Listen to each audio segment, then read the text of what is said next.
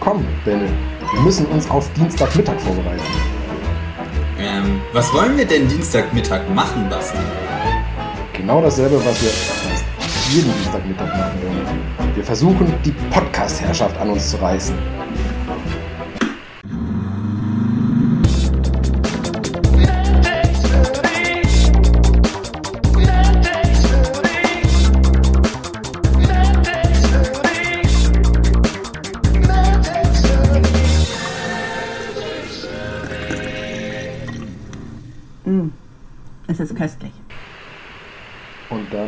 Herzlich willkommen zu einer neuen Folge MedTech Musi.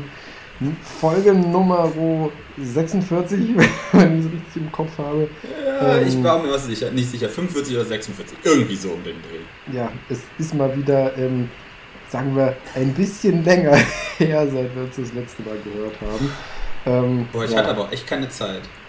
Ja, ich, ich hatte auch Zeit, weil ich keine Zeit und ähm, wenn ich Zeit hatte, hattest du keine Zeit, so wie das halt nun mal ist. Aber trotzdem, so normal, äh, ne? lange nicht gehört und trotzdem wieder erkannt. Herzlich willkommen. Benne, wie geht's? Hi, hi, hi. Ja, schön. Du musst eigentlich wieder, du hast deine Intro vergessen. mein Intro? Ja, du sagst doch immer, herzlich willkommen. Du hast direkt angefangen. Hab ich? Ja. Weil dann ich müsste habe ich das doch wieder... gesagt, oder du hast mir nicht zugehört. Egal.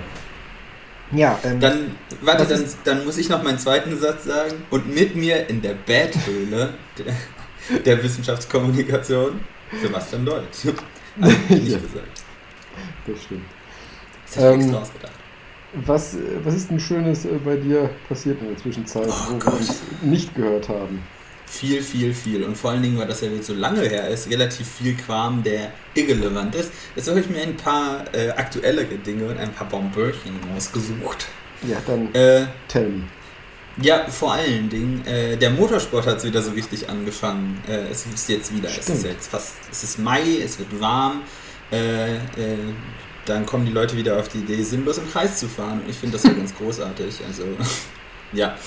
Und ähm, zu dem Zwecke war ich jetzt äh, letztes Wochenende, letztes Wochenende Samstag, genau. Äh, also am 15 minus 7. Acht. Nee, es war ja ein Tag noch vor, also am 7. Ach so. war das Rennen. Äh, am 7.5. Äh, 5. in Spa-Francorchamps in Belgien, ist ja nicht so weit von Aachen. Äh, und hab mir die, die WEC da angeguckt. Da waren die sechs Stunden von Spa-Francorchamps. Und da muss ich mal wieder sagen, Sportwagen sind die besten. Das ist einfach großartig zu, äh, äh, zum Zuschauen. Und der Fanservice ist da, also man kann da durchs Paddock laufen, Ja, man kann da, du kannst geil. halt fast in die Boxen reingehen und Mhm. alles antatschen. Die lassen da auch teilweise, also vor allen Dingen das Team Iron Links ist mir da in Erinnerung geblieben, da lagen einfach die Anbauteile einfach dann so im Paddock rum. Also hättest du zur Not die auch einfach unter den Arm klemmen können und mitnehmen können. Die Schnauze vom Glickenhaus habe ich angetatscht. äh, der stand ja auf Pole das erste Glickenhaus Mal. fährt WEC mit? Ja, der stand sogar auf Pole. Ach, wusste ich gar nicht. Hm. Ich dachte, der würde Ja. mehr oder weniger immer nur die 24 Stunden mit erküllen. Ja, aber das sind ja zwei verschiedene Autos. Das eine ist ja quasi ein GT3 Ach Pendant und das so, andere ist okay. ein Hypercar. Okay. Das sind zwei verschiedene Paar Schuhe. Die sind auch gleichzeitig gefahren, weil in dem gleichen Wochenende war 24 Hours Qualifying am Nürburgring. Ja, ja, ja, stimmt. Äh, und der, Herr- der, Herr- der, der Jim Glickenhaus ist quasi die ganze Zeit zwischen Spa und äh, Nordschleife hin und her gependelt. Gibt Schlimmeres, Ja. würde ich sagen. Ja. Ähm, ja, war sehr schön anzugucken, war auch leider sehr nass. Ich bin richtig, richtig nass geworden. Ui. Äh, und deshalb habe ich es auch dann nicht zu Ende geguckt, sondern ich bin dann eine halbe Stunde vor Schluss gegangen, weil das, äh, es wurde dann halt auch 18 Uhr und dann wurde es schon recht frisch und ich war immer noch nass. Das war sehr unpleasant. Mhm. Aber es war wieder sehr spannend zu gucken. Es war wenn sechs Stunden Rennen und äh, die, die Messe ist quasi zumindest in der LMP2 und der GTE Pro und der GTA M nicht bis quasi bis zur letzten Sekunde gelesen. Mhm. Die Hypercars lassen wir jetzt mal außen vor. Weil Ja, de facto gut. fahren da ja nur vier Autos und dann ist ein Toyota noch ausgefallen und dann so nach dem Motto, ja danke, drei jeder von euch Toyotas. gewinnt. Nee, es sind ja, es sind ja nur zwei Toyotas. Ja, wir fährten Aber, sonst noch die Äh, LMP1. Alpine, äh, Alpine fährt mit dem äh, alten quasi Orica-Chassis R13 Ach so. von Rebellion mit. Das ist das gleiche Auto. Die haben dann das gekauft und umlackiert Mhm. und fahren dann unter Grandfathered LMP1. Das darf dieses Jahr quasi auch noch mitfahren. Und nächstes Jahr äh, bauen die dann was anderes oder Ah. so. LMDH und da haben wir auch schon mal drüber gesprochen und LMH. Ja, ja, Der genau. Glickenhaus ist halt ein, äh, ein Hypercar, also ein LMH, also eigentlich die gleiche Kategorie wie der Toyota. Allerdings ist Glickenhaus dafür halt gegangen für einen reinen konventionellen Antriebsstrang ohne Hybridisierung. Mhm. Und deshalb ist das quasi auf Renndistanz dem Toyota deutlich unterlegen. Mhm. Ähm, vor allen Dingen, so wie es für mich aussah, weil gegen Stintende dem Auto immer wieder die äh, Hinterreifen ausgehen, weil die ganze Leistung halt da über die Hinterräder abgesetzt wird. Und der, die Toyota dann einfach quasi gegen Ende des Stints immer über dieses arme Auto hergefallen sind. Ja, Ähm, ja, allerdings scheint Toyota auch noch einige Technical Gremlins zu haben. Ähm, das Ding hatte mit Critical äh, HV, also Mhm. äh, Leistungselektronik-Problemen zu kämpfen, eins von denen, und ist dann liegen geblieben. Die Probleme haben sich auch durch das ganze Wochenende schon gezogen. Ulkigerweise, was heißt ulkigerweise für die jetzt wahrscheinlich nicht, meine ich die gleichen Probleme auch schon beim ersten Rennen der WEC in Sebring äh, gesehen zu haben. Allerdings da bei dem anderen Auto. Dann Ja. ist das deren Problem, so wie bei der Formel 1, die Mercedes nicht aufhören zu springen. Ja, oder dass die Red Bulls denkbar äh, un unreliable sind. Äh, Äh. Also ja. Es ist halt echt blöd, wenn du ein Auto hast, was konkurrenzfähig ist, aber dann leider auch relativ häufig liegen bleibt. Das ist dann auch nicht so gut. Ja, das stimmt. Wobei ich, also Okay. ich glaube, für mich als Fahrer wäre es, wäre es befriedigender, dass wenn ich durchkomme, ich wenigstens auch Chance auf ein Podium habe, als immer nur unter Dann mu- ferner Liefen zu fahren. Ich glaube, das, das, das funktioniert nur bei dir, weil Rennfahrermentalität so nicht funktioniert. Das stimmt. Die wollen halt alle gewinnen, immer. Und alles, was davon abweicht, ist scheiße. Ja, das stimmt. Ähm, ja, also war wieder schön anzugucken. Ich habe mir Brumbrums aus der Nähe angeguckt. Ähm, da kann ich auch nur noch mal eine Lanze für die ELMS äh, brechen. Das ist die European Le Mans Series. Die macht quasi auch ungefähr das gleiche wie die WEC, nur halt nur in Europa. Es gibt auch noch die Asian Le Mans Series und so, also so Dependancen Mhm. dann davon. Kann man quasi sich fast die gleichen Autos angucken, außer Hypercars. Ähm, und die sind dieses Wochenende in Imola. Hm. Das ist halt auch immer schön anzugucken, weil da halt auch äh, ziemlich hart gefightet wird, vor allen Dingen die LMP2-Klasse ist immer wieder schön anzugucken. Ähm, ja, das war, das wollte ich jetzt am Anfang loswerden. Benne ist wieder glücklich, weil Brumm Brumm. Ja, ja, genau, so kann man es zusammenfassen. Ja, sehr schön. Und bei dir? Ja, ähm, bei mir gab es auch sehr viel, sag ich mal, Uninteressantes zwischendurch. Habe halt gearbeitet und so weiter. Dann äh, war, Hattest Corona? genau. Dann war ich äh, mit meiner Freundin in äh, Bayern auf einer Hochzeit und prompt habe ich mir natürlich Corona eingefangen. Das Ach, auf einer Mal wirklich- Hochzeit, wie kommt das denn? Ja, genau. Prompt, äh, prompt war ich auf der ersten, wirklich, sag ich mal, Großveranstaltung. Schon äh, ist man positiv. Ähm, Karma is a bitch. Tja, so ist das eben. Nee, ähm, also, aber ich meine, also ich habe eigentlich schon, muss ich gestehen, fest damit gerechnet fast. Ne? Ähm, es war zwar, also das, das Brautpaar hatte zwar darum gebeten gehabt, äh, dass sich alle vorher selbst testen sollen. Ähm, die, mit denen ich direkt gesprochen hatte, haben auch alle gesagt, sie hätten sich selbst getestet und so weiter. Ähm, aber ich meine, es reicht ja, sage ich mal, einer, der halt äh, sich nicht getestet hat oder Ja. der Test irgendwie nicht richtig funktioniert hat oder der dann gesagt hat, ich scheiß drauf, ich komme trotzdem, was auch immer. Äh, Ähm, Also ich- meine Mutter hatte das jetzt auch vor kurzer Zeit äh, und die ähm, hatte schon Symptome und war sich relativ sicher, weil in ihrem engen Umfeld auch jemand positiv war, dass sie es auch hat und hat drei verschiedene Schnelltests ausprobiert und die waren alle negativ. Ja. bis dann der vierte gesagt hat, ah, vielleicht doch positiv. Und wenn du halt dann überlegst, von vier einer,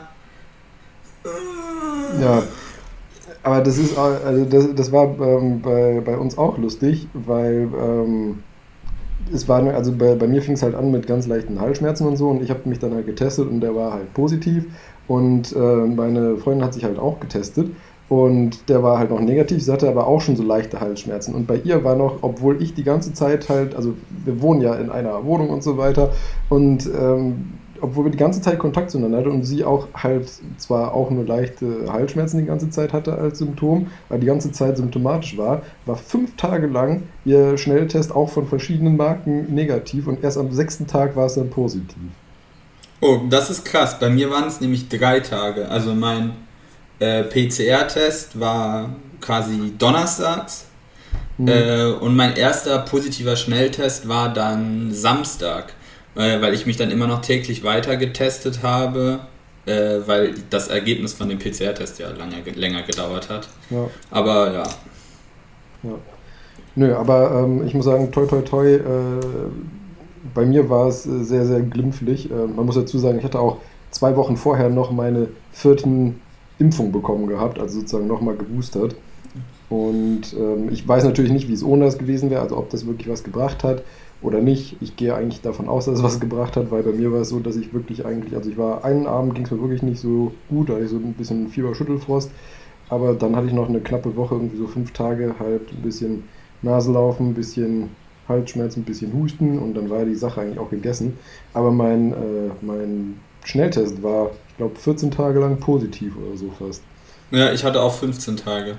Ja, Also ja, aber das, das, also dann würde ich schon sagen, dass die Impferei was gebracht hat, wenn du halt sagst, ja, ja also ich muss sagen, ich War war, schon, so ich war schon wesentlich kränker mit einem normalen grippalen Ja. Infekt. Also Ja, mein Gott, an der Symptome angeht, als auch was das Infektiosität- Fühlen angeht. Die Inf also in, an der Infektiosität macht die, macht die Impfung ja auch nichts. Das ist ja jetzt quasi dann noch unser einziges Ja. Problem.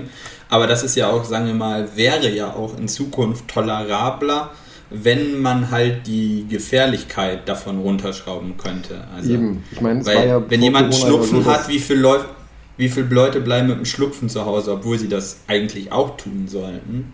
Eben. Also ich meine jetzt mit einem richtigen Schnupfen, Im Winter ich meine ist nicht mit einer Männergrippe. Normalerweise.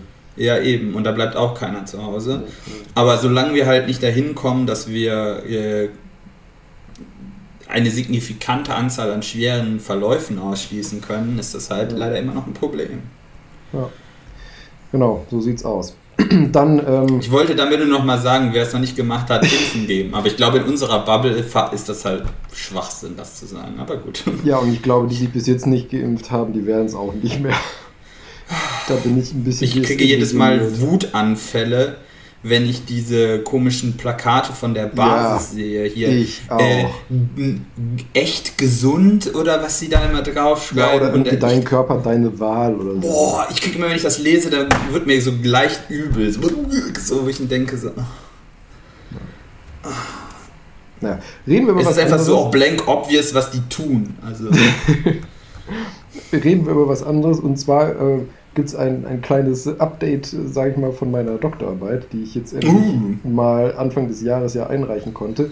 Da wurde jetzt mein, mein Schriftstück wurde schon äh, bewertet und aktuell ich schon! darauf. Schon! Ja, schon in Anführungszeichen. Wir haben den Du weißt, was ich meine. Wir 15.05.. reden von der Ah ja, Uni. du hattest auch damals schon gesagt, dass das ein halbes Jahr dauern kann oder so. Ne? Ja, genau. Ähm, nee, und ähm, ich warte jetzt momentan auf die Einladung zur mündlichen Prüfung. Dann warte mal auf die Einladung. Ja, genau. Was auch schön fand, also stand halt drin, also wenn das Schriftstück bewertet ist, dann wird das Ganze dann noch in dem, ähm, ich weiß nicht, irgendwie in der Fakultät oder so, wird das dann noch zwei Wochen ausgelegt, damit das, äh, ich verstehe Ja, auch nicht so ja. ganz, damit das rein theoretisch noch eingesehen werden kann und falls hier irgendein Fremder Einspruch erheben möchte. Ich denke so, Das ist sogar eine Klar. eine Hochzeit, wenn Jeder- du nur jeder ausgewählte Gäste da hast und dann fragst, hat jemand einen Einwand? eben, ich habe, also wer geht spontan in eine Fakultät und so, ach, ich gucke mir mal Doktorarbeit an, so, ah, nee, die, die, nee, die muss nochmal gemacht werden. Ja, Naja, ich verstehe, warum sie es machen müssen. Das ist halt, Ja. mal, wissenschaftlicher Practice. Aber ja, man könnte sagen, vor allen Dingen im 21. Jahrhundert.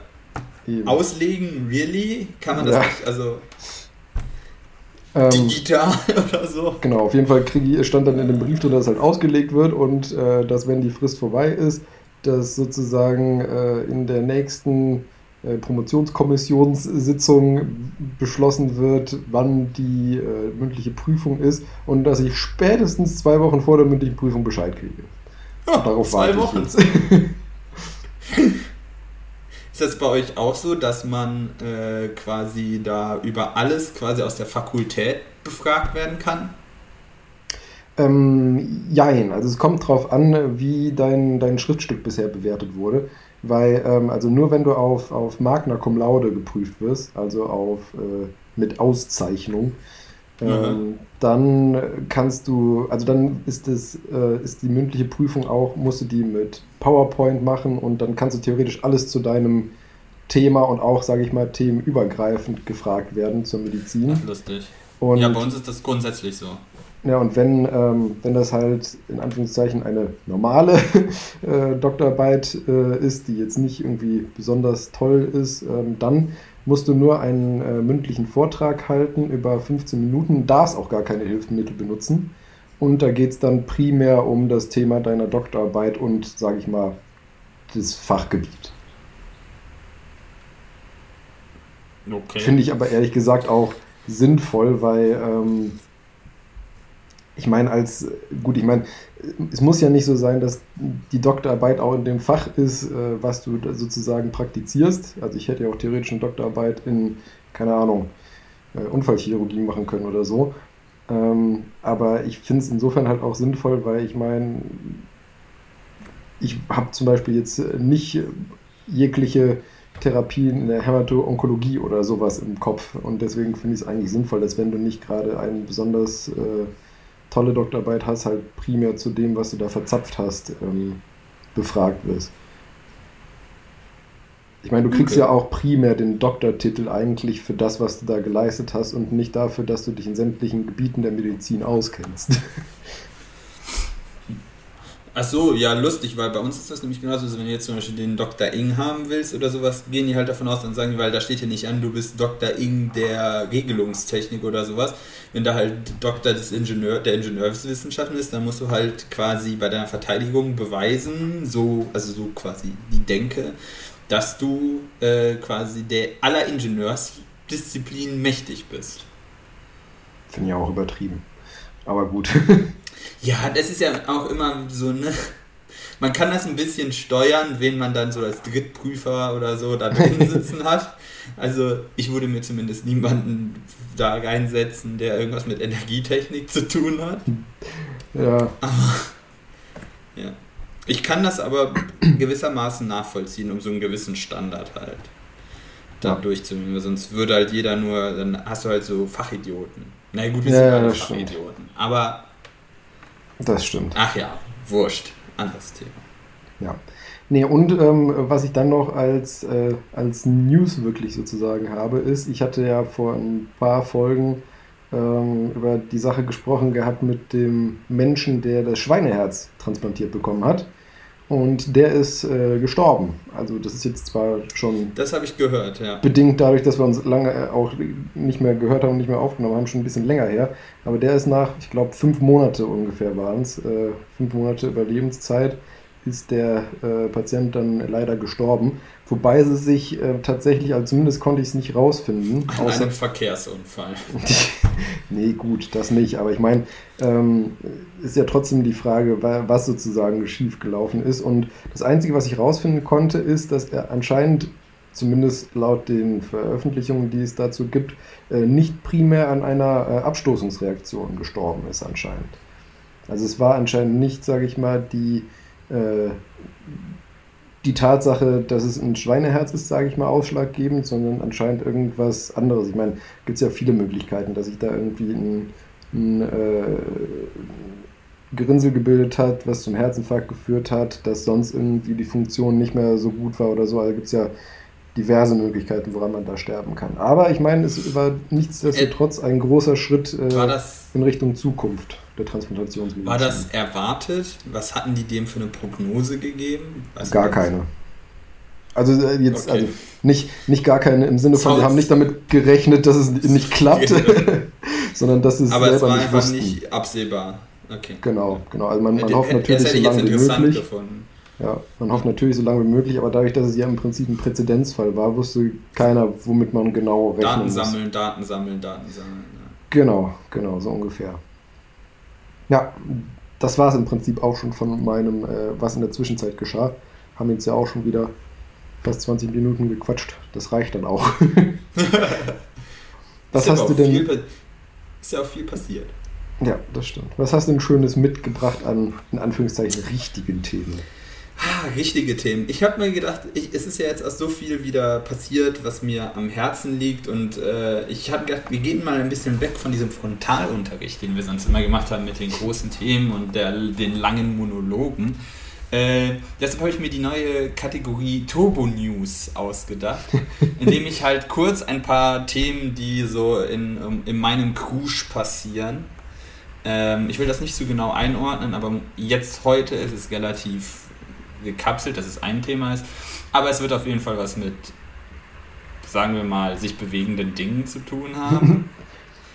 Autos, Motorsport. Autos ist ja fast schon ein bisschen, ich sage mal Energiewandlungsmaschinen. Okay. Damit fasse ich es, glaube ich, nicht sehr eng. Äh, ich möchte noch nicht mal sagen, dass es nur halt Brennstoffbetrieb, also irgendeine eine Energie, eine Energie, die in, in, Bewegung gewandelt wird. So. Äh, und damit würde ich gerne anfangen und dann habe ich noch äh, eine Causa Obscura rausgesucht, wobei die gar nicht, also äh, es ist vielleicht nicht ganz so obskur, aber es ist trotzdem äh, weird und deshalb habe ich es in, äh, in die Kategorie gepackt und habe es genannt, wo ist meine Brille? Okay. Nicht, dass mir das regelmäßig passiert. Ich wollte gerade sagen, das klingt für ich mich halt jetzt eigentlich nicht nach einer Causa Obscura, sondern Alltag bei dir. Nee, nee, für mich wäre das tatsächlich eine Causa Obscura, weil ohne, ich kann meine Brille gar nicht verlegen, weil ich ohne Sehhilfe Ja, ja, nirgendwo hinkomme. Es ist nicht so wie Ja. die Leute, die so ein bisschen fehlsichtig sind und denken, oh, jetzt könnte ich mal meine Brille gebrauchen oder sowas. Ja, ja wunderbar. Ähm, ja, ich habe als, als Thema mitgebracht, als äh, Paper-Thema sozusagen, ähm, habe ich das Ganze genannt, ich gehe ins Licht. oh, und tu das nicht, tu das nicht. Wir brauchen dich noch. Ähm, dann habe ich auch als, äh, im Prinzip ähnlich wie deine Turbo News, habe ich äh, auch ein paar Themen zusammengefasst, mehr oder weniger. Ähm, es ist jetzt nicht direkt aus der Kategorie News für Nerds, ähm, aber auch drei kürzere Themen, beziehungsweise die ich kurz halten möchte. Ähm, und habe das Ganze genannt, eine Kurzgeschichte von Natrium, Avocados und Handys. Und als letztes ähm, Zwei von, drei von, zwei, zwei von diesen drei Dingern finde ich ganz okay. Avocados und Handys. Ja. War das jetzt schwierig? Nein, ich glaube nicht. Nee, nicht wirklich. Ähm, und dann als letztes, keine Causa Obscura, aber ähm, eine Herzenssache, nennen wir es so. Und ich habe überlegt, soll ich dem Ganzen irgendwie ein, äh, eine interessante. Überschrift oder sowas Nee. geben? Aber nein, ich habe es einfach genannt, Globulis sind und bleiben Blödsinn. Was du nicht sagst. Ich habe ja in meinem, um in, in meinem Umkreis quasi äh, junge Eltern mittlerweile. Und es ist unglaublich, von, also aus welchen Ecken und also quasi von überall, mit was für einer schwurbeligen Scheiße die beschmissen werden. Ja, Und das ist ja, ich finde das auch so unglaublich perfide, weil ich kann das ja von meinem hohen Ross aus beurteilen, weil ich selber nicht in dieser Zwickmühle bin. Und das ist immer dieser dezente Druck. So nach dem Motto, im besten Fall äh, hilft es dem Kind, im schlimmsten Fall äh, bist, du eine, bist du ein schlechter Elternteil ich. Hm, weil du deinem Kind diese sanfte und unglaublich wirksame Allzweckwaffe vorenthältst und ihm den, den Schmerzen einer Impfung aussetzt und so. Ja, Ach, ja. egal. Ich werde, schon, ich werde schon wieder emotional bei dem Thema. Ja. Aber ja, das äh, finde ich auch, dass irgendwie dieses, dieses, ähm, dieses Guilt-Tripping finde ich äh, das allerletzte. Also von mir aus kann ja jeder, wenn sie wollen, können sie sich so viele von den Zuckerkügelchen reinschmeißen, wie sie wollen. Aber andere Leute zu Guilt-Trippen. ja. Ja, Ähm, okay. Ich würde sagen, dann, dann fange ich auch mit meinem Thema an, oder? Dann können wir ein schönes. Ping-Pong machen. Na, ich spiele gerne Ping-Pong. Gut. Ähm, übrigens noch als, als kleine Zwischennote für alle, die irgendwie sich über äh, die akustische Qualität bei mir äh, beschweren möchten. Das liegt daran, dass ich mal wieder nicht mit meinem normalen Equipment aufnehme, sondern mit meinem Laptop und äh, Kopfhörern. Und äh, hier ist es gerade relativ warm bei mir, weil schönes Wetter, was ich ja gut finde. Aber mein Laptop findet das nicht so gut. Und der lüftet sich zu Tode und das Rauschen ist halt einfach der Lüfter und ich kann da auch nichts gegen machen. Ist das, ist das ein MacBook? Ja, ist ein MacBook. Hast du den mal aufgemacht und mal geguckt, ob, der, ob da wie viel Staub in dem Lüfter hängt? Nein, habe ich nicht, aber eigentlich so viel dürfte es eigentlich nicht sein. Nee, das sagen sie immer. Ja, okay. Es reicht übrigens schon, was ich bei meinem mal gemerkt habe, bei meinem alten ThinkPad, äh, da war auch gar nicht so viel Staub drin, aber so richtig hart, also so Partikel, die sich Mhm. auf die Fanblades gelegt haben. Mhm, Und das mhm. Problem ja, diese Fanblades sind ja auch aerodynamisch oder in Strömungsmechanik optimierte Bauteile. Und sobald sich da halt irgendwas draufsetzt, verändert das die Oberflächenstruktur. Also die wird dann Mhm. gröber und vor allen Dingen die Abrisskanten nach vorne und hinten werden halt stumpfer, weil da ja dann so das so da sich drauf Mhm. ablegt und dann werden sie runder. Und das klaut unglaublich viel Effizienz von dem, von dem Lüfter. Also in dem Ja, Fall, normalerweise würde man sagen, der Energieverbrauch steigt, aber der- der ja quasi ge gekapselt ist, sinkt halt die Kühlleistung oder die Luftfördermenge von dem Fan. Und das heißt, Mhm. bei dem gleichen Ansatz kühlt der einfach schlechter. Und da muss halt nicht sein, dass da eine dicke Wollmaus drin sitzt, sondern das reicht schon. In der, in der Luftfahrtbranche ist das ja auch, kann, kann man das vergleichen, so, so mit Eisablagerungen zum Beispiel auf den Flügeln. Da reicht schon eine Mhm. relativ dünne Schicht Eis an den falschen Stellen von den Flügeln, um quasi den signifikanten Auftrieb von der Tragfläche einfach non-existent zu machen. Und deshalb ist De-Icing bei, Flü bei Flugzeugen so kritisch. Und Ja. nichts anderes wäre das dann da bei dem Lüfter. Also auch wenn du da reinguckst und nicht keine fette Wollmaus sitzt, kann das schon einen signifikanten Unterschied machen. Ja. War tatsächlich auch, äh, jetzt letztens äh, habe ich nach einer längeren Zeit äh, Nicht-Nutzung meine Xbox aktivieren wollen. Und als erstes war die komplett tot und ich dachte so, hä, was ist denn da los? Bis ich dann festgestellt hatte, einfach, dass dieser, was ist es eigentlich? Ist es ein Trafo, dieser Klotz vom äh, Netzkabel? Ja, oder? Ja, natürlich. Also ja, ja, ich darf nicht immer so arrogant rüberkommen. ja, das ist ein Trafo. Und ähm, der wird auch, ge- also hat auch einen Lüfter halt verbaut. Und das Ding war einfach so verstaubt, dass anscheinend, ich weiß nicht, ob mechanisch blockiert oder der einfach gesagt hat, so, nö, ich bin zu dreckig. Auf jeden Fall funktioniert dieser Trafo nicht, bis ich dann einfach einmal mit einem tiefen Atemstoß da reingepustet habe und eine riesengroße Staubwolke am anderen Ende rauskam. Dann habe ich das Ding eingesteckt und es funktionierte wieder. Ja, Quickfix. Genau. Ja, so. Ja, das ist halt, also das ist ja auch mit, mittlerweile immer eine Sache, die man sieht. Also du kannst so Powerbricks, wie man die nennt, diese Trafos halt in Geräten verbauen und dann brauchst du nur diesen Kaltgerätestecker in, Mhm. in, den, in das Gerät reinhauen oder du hast halt eine External Power Supply.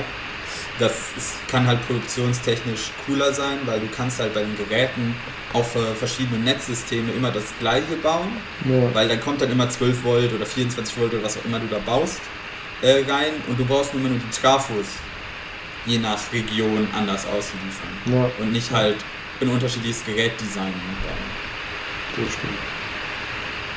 Es ist halt So. ätzend, weil du immer Powerbricks hast. Ja, okay, ich halte die Klappe. Kommen wir, kommen wir zu meinem ersten Thema. Ich gehe ins Licht. Nein, ich weile natürlich noch weiter äh, hier unter uns, also lässt mich noch nicht so schnell los. Ähm, Ah. Und zwar geht. Enttäuschung, ich weiß. Ähm, es geht aber äh, tatsächlich um, äh, um den Tod letztendlich, aber um eine speziell, spezielle Forschung, sage ich mal, im Rahmen Ich wollte eine spezielle Form des Todes. Nee, nicht Formung, sondern Forschung. Was? Ja. Und zwar äh, war das ganz, ganz interessant. Ähm, der Fall ist schon älter, der ist von 2016 tatsächlich. Ähm, aber das war so, dass da ein 67-jähriger kanadischer Patient ähm, nach einem Sturz ein äh, subdurales Hämatom erlitten hatte, also letztendlich ein, äh, im Prinzip eine Art blauen Fleck äh, im Schädel drin, was prinzipiell äh, erstmal harmlos klingt, es aber nicht ist, weil äh, unser Kopf halt einfach im Prinzip ein, eine knöcherne Kugel ist, wo ein sehr empfindliches Gehirn drin ist und das Gehirn braucht Platz und wenn dann da noch Blut dazu kommt, dann hat das weniger Platz und das ist potenziell tödlich. Das ist sehr schön formuliert. genau. das Gehirn hab mag auch- den Platz, den es hat und will es auch nicht hergeben. Oh, das ist, äh, äh, ich, ich habe tatsächlich auch in meinem Studium gelernt, dass es auch genau das Problem sein können, kann, weil das Gehirn zu viel Platz in deinem Schädel hat. Gerade beim Thema äh, quasi Verkehrsunfall, äh, dass das halt gar nicht mal so gut ist, wenn du dem Kopf zu viel Spielraum gehst, weil dann slusht dein Gehirn in dem Schädel hin und her. Und Ja, zum genau. Beispiel kann es dich auch nur nicht der Aufprall des Gehirns vorne dagegen umbringen, sondern wenn es zu schnell nach vorne slusht, dass dann quasi Kavitationseffekte an der Rückseite des Gehirns auftreten. Und was liegt da auf der Rückseite des Gehirns? Ein Hirnstamm. Und dann knipst es dich dadurch aus, ohne dass du mechanisch irgendwas an dem Gehirn quasi Ja. da irgendwas fies. Ja. Und auf jeden Fall war es bei dem so, dass der als erstes dann äh, notfallmäßig eben operiert wurde und äh, die Schädeldecke wurde eröffnet, um das Hämatom auszuräumen. Das war auch alles erfolgreich. Aber nichtsdestotrotz war es dann äh, nach zwei Tagen so, dass sich der Zustand von dem äh, Patienten verschlechterte und er in einen ähm, sogenannten nicht-konvulsiven nicht -konvulsiven Status Epilepticus kam. Also sprich, der hatte im Prinzip einen äh, Dauer, also von der, von der Hirnaktivität her einen dauerhaften Krampfanfall, aber ohne dass es von außen sehen konntest. Deswegen also Mhm. nicht, kon nicht konvulsiv, weil nicht krampfend im Prinzip, also nicht, nicht anfallsartig, aber eben letztendlich funktionell einen epileptischen Daueranfall. Und ähm, dabei haben sie dann eben, um den weiter zu überwachen und so, haben sie eben ähm, ein EEG abgeleitet, also die Hirnaktivität permanent. Ähm, und äh, während sie den, dieses EEG abgeleitet haben, hat er zu allem Überfluss noch einen Herzinfarkt bekommen, woran er dann letztendlich auch verstorben ist, trotz äh, Oh nein. Reanimationsversuch. Aber das war insofern äh, Aber. Wissenschaft. Hä? Aber, Genau, er hat aber. einen Krampfanfall und ist an einem Herzinfarkt gestorben. Aber, Das war insofern echt interessant, sage ich mal, für die Wissenschaft, weil man bisher noch nie bei einem Menschen im Prinzip die Hirnaktivität ableiten konnte in dem Moment, wo ein Mensch stirbt. ach, weil sie Man- den quasi in der Moment hier angestöpselt hatten. Genau, genau. Und das war halt super interessant für die, für die Forscher, weil also der, Also konnte der man quasi den Tod auf einem EEG beobachten. So sieht es nämlich aus. Und ähm, das war nämlich super. Und man hat nämlich insgesamt noch äh, 900 Sekunden lang nach dem äh, Tod die Hirnaktivität abgeleitet, beziehungsweise dann die Reste eben, die davon übrig waren. Und ähm, interessant war, dass 30 Sekunden nach dem Herzstillstand, also wo dann das Hirn nicht mehr mit Blut versorgt wurde, ähm, sich in dem EEG Muster gezeigt haben, die ähm, gewöhnlicherweise vorkommen, wenn man äh, träumt oder sich an Sachen erinnert. Und ähm, da wurde dann auch eben beschrieben, was genau für Wellenmuster das waren. Also man unterscheidet ja beim EEG einmal die Amplitudenhöhe letztendlich von den, von den Wellen, die man ableitet und die Frequenz. Und ähm, da war es eben so, dass die Regionen angesprochen wurden vom äh, Hippocampus und das ist unser Gedächtniszentrum im Prinzip. Also das ist im Prinzip der Prozessor, sage ich mal sozusagen, wenn man so will, für, ähm, für Erinnerungen und so weiter. Und ähm, das war insofern eben ausschlaggebend für diese ganzen Sachen, dass wenn, oder nicht ausschlaggebend, aber man kennt eben deswegen auch der Titel von dem Thema, wie ich es so genannt hatte, ähm, ich gehe ins Licht, dass ähm, Menschen, die ja, sag ich mal, so eine Nahtoderfahrung hatten, die ja im Prinzip schon so sein, halb über den Jordan waren ähm, und dann wieder zurückkamen, dass sie eben gesagt haben, so von wegen, dass sie eben so das Gefühl haben, sie gehen ins Licht oder so, wie man das auch aus Filmen, sag ich mal, kennt, so dass das ganze Leben nochmal am inneren Auge vorbeizieht. Ja. Das, Und- als du gesagt hast, das sieht aus wie eine wie Erinnerung oder so, das habe ich gleich gedacht oder so. Das ist doch immer dieses klassische, das Leben läuft an einem nochmal vorbei irgendwie. Genau. Also ähm, letztendlich kann man natürlich noch nicht direkt daraus schlussfolgern, dass es tatsächlich so ist. Aber es geht eben von, von den reinen Befunden, die man erhoben hat, auf jeden Fall in die Richtung, dass man davon aus, ähm, ausgehen kann, dass es in die Richtung geht, sage ich mal. Dass, also dass das dass diese Berichte von den Menschen, die diese Nahtoderfahrung haben, also durchaus in Anführungszeichen äh, Wahrheitsgehalt haben könnten. Ähm, man muss einschränkend dazu sagen, haben sie auch in ihrer Veröffentlichung geschrieben, dass äh, grundsätzlich Patienten, die eben so einen Status epilepticus haben, also so einen Dauerkrampfanfall, grundsätzlich schon ähm, ein vermehrtes Muster, was eben diesen Erinnerungsmustern entspricht, von, von sich aus haben. Also es kann auch sein, dass es nochmal sozusagen, äh, dass es überhaupt erst so deutlich zu sehen war, weil das im Prinzip schon durch diesen Krampfanfall, den er vorher hatte, ähm, beziehungsweise durch diesen äh, epileptischen Status, den er hatte, eben schon im Voraus überhaupt erst sichtbar geworden ist ähm, und im Prinzip als eine Art ähm, Verstärker, sage ich mal, äh, fungiert hat, dass man das überhaupt sichtbar machen konnte. Also da ist halt immer noch die Frage bezüglich eben äh, Kausalität und sowas, aber mhm. Es ist auf jeden Fall interessant und es geht auch, sage ich mal, in die Richtung von den Erfahrungen, die man bisher gemacht hat, weil man hat schon ähm, ähnliche Versuche eben beziehungsweise Beobachtungen machen können mit äh, in Tierexperimenten mit Ratten und anderen Nagetieren und da war das eben auch so. Man kann halt nur bei, also wie blöd es klingt, aber man kann halt Tierexperimente machen, wo dann das Tier am Ende auch tot ist. Bei Menschen geht das halt schlecht. ist ethisch kritisch, würde ich mal behaupten. Fragwürdig. Genau. Ähm, deswegen war das halt insofern super, diese Beobachtung zu machen, als dass man da den ersten, in Anführungszeichen, Beweis hatte, dass das gleiche Muster, was man halt schon in mehreren Experimenten bei Tieren nachweisen konnte, anscheinend, zumindest anhand dieses Präzedenzfalls, ähm, auch bei Menschen zu finden ist. Ähm, letztendlich beweisen wird man es wahrscheinlich, würde ich mal behaupten, zum aktuellen Zeitpunkt nie können, weil du letztendlich halt ein. Never say never. Ja, never say never. Aber ähm, letztendlich kannst du halt einen toten Menschen im Nachhinein nicht mehr befragen, ne, ob er denn wirklich das Leben hat an seinem Auge vorherziehen sehen. Und stimmt, das ist ja ein bisschen faktisch tatsächlich ja zwangsläufig, wenn du quasi genau das wissen willst, dann muss er ja sterben quasi. Genau, eben. Ja, und dann, ist die, dann wäre die ethisch, also wäre die äh, philosophische Frage dahinter, wenn du jemanden quasi dann zurückholst, ist er dann wirklich gestorben? Genau, das ist dann eben so wieder so eine Gretchenfrage, so ein bisschen, was, was war zuerst, der Huhn oder Ei? Ähm, deswegen, aber ich fand es auf jeden Fall super interessant, ähm, dass anscheinend, sage ich mal, es wirklich äh, dieses Phänomen in irgendeiner Art und Weise zumindest auch äh, objektiv ableitbar im Gehirn zu geben scheint. Und das fand ich auf jeden Fall sehr, sehr fancy. Ja, ist natürlich tragisch für das Individuum oder so.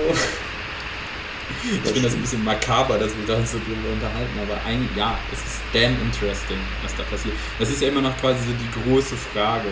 Das ist ja die. Was passiert danach quasi? Oder. Ja. Naja. Wir werden es alle eines Tages herausfinden. Genau, nur wenn wir es niemandem berichten können. Die Frage ist, ist das so dramatisch?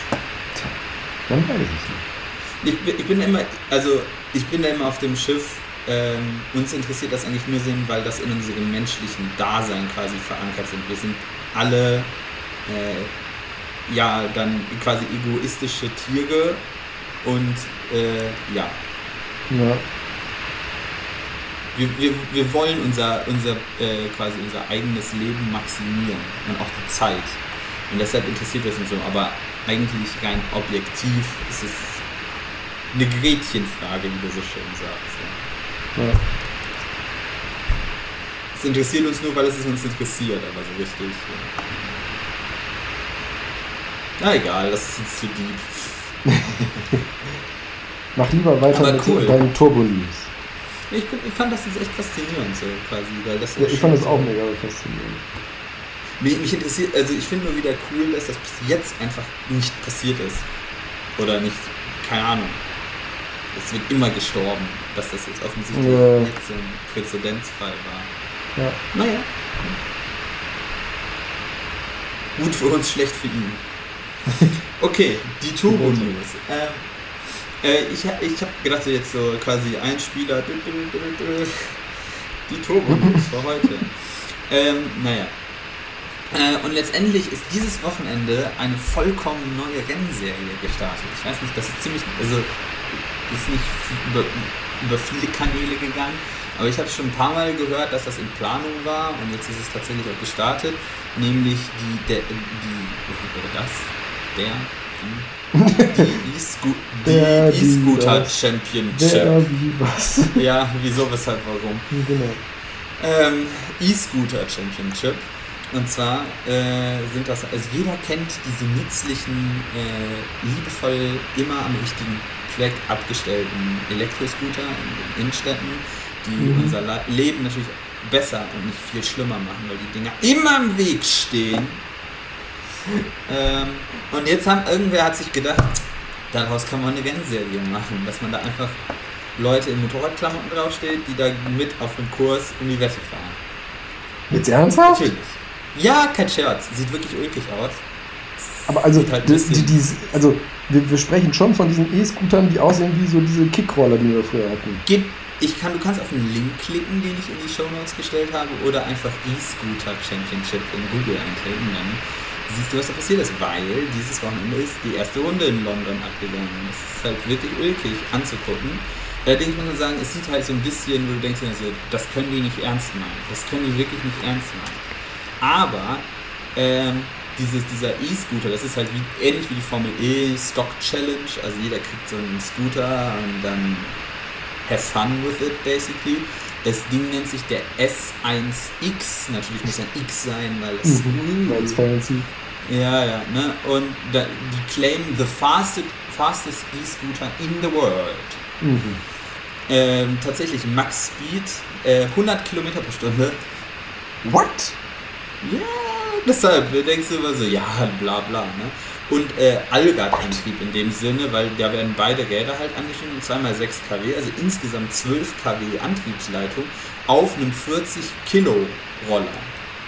Das ist eigentlich schon recht serious, wenn man mal auf die Stats guckt. Und gerade so, also Scooter, also und also wenn du jetzt sagst 55 Grad Lean Angle, das ist jetzt halt wenn du erstmal so denkst, ja, wenn du MotoGP gewöhnt ist, ist das jetzt ja nicht so viel. Aber Ja gut, aber einem da stehst du halt nicht Scooter- drauf, ne? Richtig. Auf einem Scooter. Der, der, den, die Strecke, die du mit deinem Körper zurücklegst, um dich im Stehen quasi 55 Grad zur Seite zu neigen, das muss schon damn scary sein. Es sieht auch wirklich Boah, vor allem, ich stelle mir gerade vor, ich stelle mir vor allem gerade vor, auf so einem Ding 100 km schnell zu brettern. Das muss ja Mhm, voll in- fliegen. Und ich bin, habe so ein Ding ja auch mal getestet in Berlin und bin dann mit knapp 30 Berge runtergerollt und dachte mir schon, ab jetzt wird's uncool. ähm, ja, 200 Ampere schiebt der Antriebsstrang Max, das ist, wir haben, mein Gott. Kannst du jetzt ausrechnen, wenn die sagen 6 kW each, 200 Ampere, was die da an Betriebsspannung haben. Ich finde das immer, sagen, ah, 200 Ampere Max Current. Ich würde sagen, ja, das ist halt dumm, weil offensichtlich habt ihr dann sehr für Niedrigvolt Antriebsstrang gegangen, weil Leistung, also 6 kW, P, U mal I. Das heißt, du könntest jetzt halt die 6 kW durch 200 Ampere teilen oder 12 kW. Nee, ich glaube, es sind tatsächlich, du musst die 12 kW nehmen, weil sie haben nur eine Antriebseinheit und quasi beide Motoren sind angesteckt. Das müsste. Ich weiß nicht, worauf die 200 Ampere bezogen haben. Aber ja, sagen wir mal, wir, wir nehmen die 12 kW und dann die 200 Ampere, dann weißt du halt, dass es halt nicht so viele äh, Volts sind quasi. Ähm, Wolz. es tut mir leid für meine äh, äh, Ghetto-Aussprache. aber ja. Ja, das können wir aber gerade, da sagen, ja, dann hast du halt also so einen klassischen sech- 60 Volt, das klingt logisch, warte, wenn wir das jetzt machen, die 12.000 Watt durch an den 6.000 durch 500 normal, ich bin so doof. Ich kann nicht mal jetzt rechnen. Äh, so, ne? Also du hast halt dann entweder ich, 60 Volt klingen für mich logischer als 30 Volt quasi. Also nehme ich mal an, dass das ein 60 Volt System ist und das ist halt nicht. Hm. Es ist halt momentan State of the Art. Die ganzen, äh, weil aus irgendeinem Grund in der Automobilindustrie auch irgendwie der Meinung, wir sind der Meinung, dass Niedrigvolt weniger gefährlich ist als Starkstrom. Das, ist, gibt da, das sind halt so lustige HV-Charts, sind da halt, äh, die sind halt irgendwann mal hingelegt worden. Und der Witz ist, da gibt es dann halt mehr Anforderungen für High Voltage wie für High Current.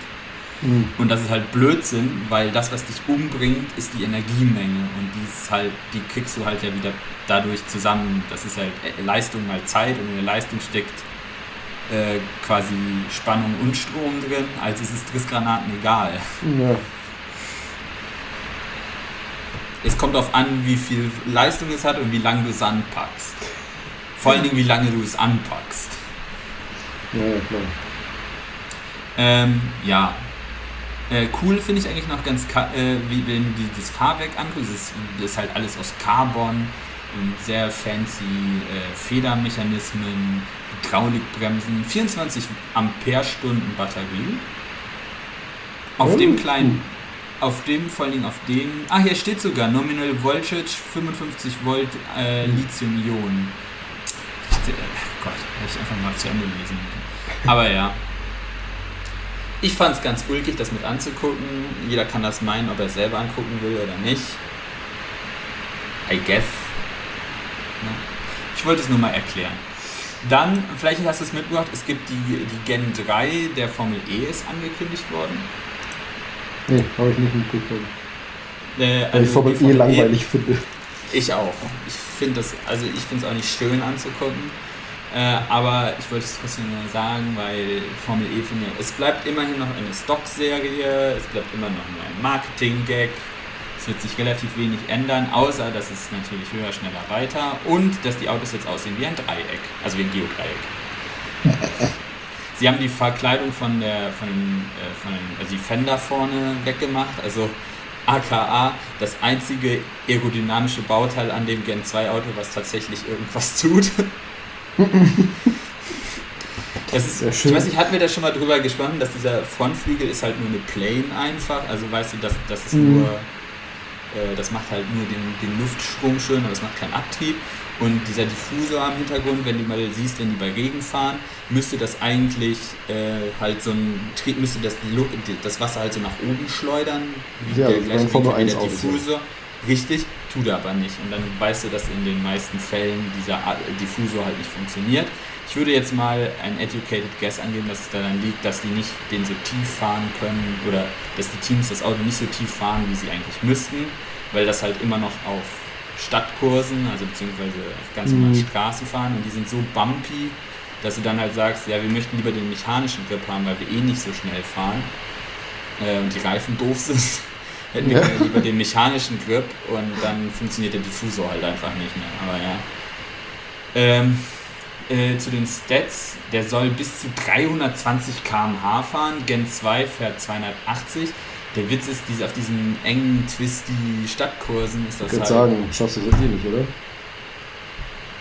Never say never, aber es ist halt nicht, dass es relevant wäre, sagen wir mal so. Ja. Es gibt auch einen Grund, warum GT3-Autos oder die äh, GTEs in der WEC fahren auch nur 250, 260. Mhm. Weil du gewinnst halt einfach keine Zeit. Ah, andere, andere Diskussion. Es ist eine gute Zahl, um es zu verkaufen. Die Leistung soll tatsächlich äh, steigen auf 350 kW äh, im Qualifying und im Rennen auf 300 kW, also das sind 476 bzw. 408 PS zu 250 und 220, also quasi ein Bump von 100 kW mehr. Und dafür, dabei soll es halt äh, 120 Kilo leichter werden. Jetzt fragst du dich, 120 Kilo leichter, was haben sie getan? Sie haben die Batterie kleiner gemacht. Mm, toll. Ähm, ja, und jetzt ist ja der Witz, jetzt haben sie, warum haben sie die Batterie kleiner gemacht? Die müssen immer noch zu Ende fahren. Ja, sie machen jetzt mit Stoppen. Die müssen anhalten und nachladen. Nee. Und wollen dann 30 Sekunden Ladestops mit 600 kW machen. Da glühen die Dinger aber. Ja, naja, ich weiß nicht, wie sie es anstellen. Das, der Witz ist nämlich, ich wollte ja nicht viel rauskommen. Wie? Wie? Weil, wenn das halt ganz normale Lithium-Ionen oder Eisen-Nickel-Akkus sind oder was auch immer, was das für fancy Zellchemie sind, dann funktioniert das immer noch sehr schlecht. Und thermisch wird das auch ein Problem. Aber hier steht, eine offizielle Bestätigung der technischen Daten des Ladesystems von Formel E-Partner ABB oder Abläufe der Boxenstops stehen derzeit noch nicht fest. Mhm. Also sprich, es weiß noch keiner, ob es funktioniert. Jemand hat diese Zahl hingeschrieben und Mhm. ABW muss das jetzt machen. Wow. Also man könnte das natürlich über Kurzzeit hoch, äh, Hochleistungsspeicher machen, also Supercaps oder sowas, weil die relativ viel Leistung, aber wenig Energie sparen können. Und dann kannst du aus den Supercaps halt mit weniger Leistung das dann in die Batterie überführen. Aber, äh, mal gucken. Vielleicht sagen, vielleicht machen sie das auch einfach, dass sie sagen, ah, ähm, dann müssen wir halt nächstes, jedes Rennen eine neue Batterie machen und wir ficken die richtig hart. Wenn die halt nicht zu heiß werden, ist das egal. Dann gehen die halt ein bisschen kaputt. Aber solange die halt nicht kritisch heiß werden, also über 80 Ja. Grad oder sowas, dann fressen die das auch. Du kannst die danach Na, halt wieso? Wenn die, wenn die kritisch heiß werden, dann hast du danach einen Raketenantrieb, wenn hinten die Stichflamme rauskommt. Ja, das wird auch noch interessant, wie sie das machen. Das ist halt auch hart, dann hart sketchen mit dem Fahrer da drin. Also, vielleicht, ich weiß nicht, vielleicht machen sie, dass der Fahrer beim Laden aussteigen muss oder sowas. Weil du kannst ja, wenn die 30 Sekunden lang sein sollen, die Stops, dann, ist, ist ja, dann wirst du eh nicht schneller fertig. Die haben das ja beim Autowechsel in der Gen 1, äh, war, muss, ja, muss der Fahrer ja auch umsteigen. Das war auch kein Problem. Aber ja, Äh, interessanter Fakt noch, äh, die haben auch Motoren jetzt an der Vorderachse, die dürfen allerdings nur zum Rekuperieren genutzt werden, also zum Bremsen. Äh, und dann kann das Ding halt mit, äh, auch relativ mit, was haben sie hier gesagt, wie haben sie es jetzt zusammengerechnet, 600 kW rekuperieren. Hm. Das ist interessanterweise die gleichen Stats, also irgendwie kriegen sie die, aber ne, bei Reku hast du eine längere Zeit, dann kannst du es ein bisschen ja, ausphasen. So, aber ja, ähm, 600 kW Reku und das heißt, auf der Hinterachse hast du keine hydraulischen Bremsen mehr, weil da genug Reku einfach anliegt. Ich wollte gerade sagen, bei ist 600 echt kW Reku, da kriegst du die Räder auch wahrscheinlich zum Stehen. Ja, gut, hinten sind ja dann nur Frontmotor 250, Ja. äh, also du hast du dann 350 auf der Hinterachse, aber offensichtlich kriegst auf der Hinterachse kannst du ja eh nicht so viel beim Bremsen, blockiert ja sowieso sofort. Aber ja, für mich hört sich das ganz interessant ähm, an Frontmotoren. Da könnte man auch auf Allrad gehen. Fände ich sowieso cool, aber ja, was weiß ich schon. Hm. Ähm, und dann bleiben wir gleich bei der Formel E, bei dem nächsten äh, Turbo New. News? New? Turbo New. Was ist das Singular von News? Gibt's nicht. Gibt's nicht.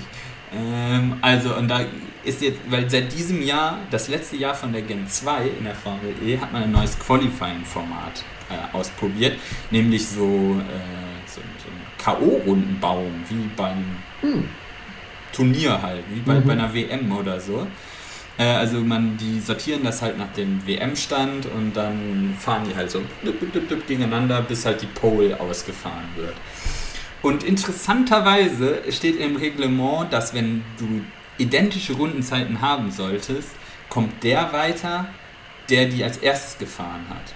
Und das Lustige ist, es ist festgesetzt, wer als erstes fahren muss. Das ist nicht bei, bei Chance oder so, sondern der, der im vorigen Run die langsamere Zeit hat, muss anfangen. Weil eigentlich ist dann die Strecke ja schlechter. Weil je, wenn dann noch einer mehr gefahren ist, ist die Strecke ja eigentlich in einem besseren Zustand. Das heißt, der, der schneller war, hat dann durch seinen Vorteil, weil er dann nachher fahren muss. Jetzt ist es aber so gekommen, dass äh, Jean-Eric Verne und äh, Alexander Sims in Berlin auf die Tausendstel exakt die gleiche Zeit gefahren sind. Und dadurch ist der Sims weitergekommen, obwohl er vorher langsamer war. Und dann gab es berechtigterweise meines Erachtens einen Aufschrei zu sagen so, hä? Das heißt, der Langsamere wird belohnt. Tja, Und das heißt, der Langsamere startet vor dem Schnelleren. Ja, es ist, keine Ahnung, es ist Formel E Bullshit. Es ist Ja. genauso gewesen wie, ich glaube, da hatten wir auch mal über die Safety Car Phasen gehabt, dass man da nicht diesen komischen Attack Mode nehmen darf, aber man muss ihn zweimal im Rennen einsetzen. Und wenn das halt, wenn Ja. du halt, wenn du dann halt leider, wenn das ganze Rennen unter Safety Car gefahren wird und du dann nicht zweimal den Attack Mode eingesetzt hast, obwohl du es gar nicht kannst, kriegst du dann eine Strafe. bescheuert. Aber diesen Attack-Mode fand ich eh doof. Was sagst du jetzt? Ich. Nee. Das wollte ich nur gesagt haben. Und dann noch zum Schluss, die zwölf Stunden von Bathurst liefen jetzt über Nacht, weil die ja in Australien sind. Äh, und die fahren da auch in der Nacht, also ist das bei uns auch irgendwie weird ähm, zeitlich. Aber das ist immer good fun to watch, weil der Mount Panorama, Ja, der ist cool. äh, der ist cool zu fahren. Äh, und offensichtlich, äh, warum ich das jetzt eigentlich bringe, ist, außer dass GT-Sport nett zum Gucken ist, äh, die hatten das schon 50 Mal verschoben. Normalerweise ist das nämlich das erste Rund Rennen immer quasi im Jahreskalender bei uns, weil Australien ja jetzt schon wieder Richtung Winter geht. Mhm. Äh, und deshalb machen die das relativ früh im Jahr. Und das wurde aber aufgrund von Corona und Gedönse immer Mhm. weiter verschoben. Und jetzt haben sie es halt als Pro-Am-Meisterschaft gefahren. Also du hattest halt immer Pros Mhm. und Amateure auf einem Auto. Und da es jetzt relativ spät im Jahr war, quasi, also relativ kalt im Jahr für Australien, wie sagt man das da? Da ist jetzt Winter fast Mhm. äh, ist es relativ so gestartet, dass es unter Nebel im Dunkeln gestartet wurde und da das zu gefährlich ist, sind die hinterm Safety Car gestartet und selbst da haben die Leute, die Fahrer gesagt, ja, das war sketchy as fuck. äh, aber ja, ne, muss halt. Ne? Äh, und man hat nach den Trainings und Qualifyings, wo man gemerkt hat, oh, der Audi, ach Gott, wie heißt der mittlerweile? Ah, Jetzt muss ich das nochmal raussuchen, weil das ist echt lustig, finde ich. Der heißt, dieses Auto heißt Audi R8 LMS GT3 Evo 2. Mit jeder Generation noch ein, zwei Buchstaben drangehängt oder Ja, das Problem ist, Audi baut ja nichts Neues mehr für den R8 und deshalb geht, wenn die den immer wieder updaten, gehen ihnen jetzt mittlerweile die Namen aus. Und deshalb heißt der neue Evo jetzt halt Evo 2. Das wird übrigens dann auch nächstes Jahr bei dem äh, Huracan passieren. ähm, ja, und äh, die waren relativ stark und deshalb hat man sich gedacht, ja, wir haben eine BOP und deshalb passen wir die vor dem Rennen einfach nochmal an, laden in den Audi 15 Kilo rein und aus den anderen Kilos raus. Interessanterweise hat das relativ gut funktioniert, weil trotzdem waren die Audis immer noch konkurrenzfähig, obwohl die das so ins Blaue geschossen haben. Trotzdem war es ein Desaster für Audi, weil die aus diver- diversen Gründen technischer Natur, Plattfüße, elektronische Ausfälle und alle möglichen, äh, die Audis quasi unter ferner liefen, dann ins Ziel gekommen sind. Hm. Äh, und Mercedes einen Dreifachsieg gefeiert hat. Ah, Der Charles Bounon hat äh, gewonnen. Den sollten geneigte Nordschleifen-Fans auch noch kennen, weil der da auch öfter. Aber die fahren, de facto sind es immer die gleichen Namen. Aber es ist auch selten, dass das komplette Podium eine Marke ist, oder? Ja, das ist ja auch Ziel und Zweck der BOP, also der Balance of Performance, Ja, dass ja, du gut. alle Autos ungefähr gleich levels und dann ist es sehr unwahrscheinlich, dass eine Marke alles abräumt. Ja. Aber dadurch, dass die Audis halt alle auseinandergefallen sind und anscheinend dann relativ an die anderen Marken nicht so gut unterwegs waren. Ja.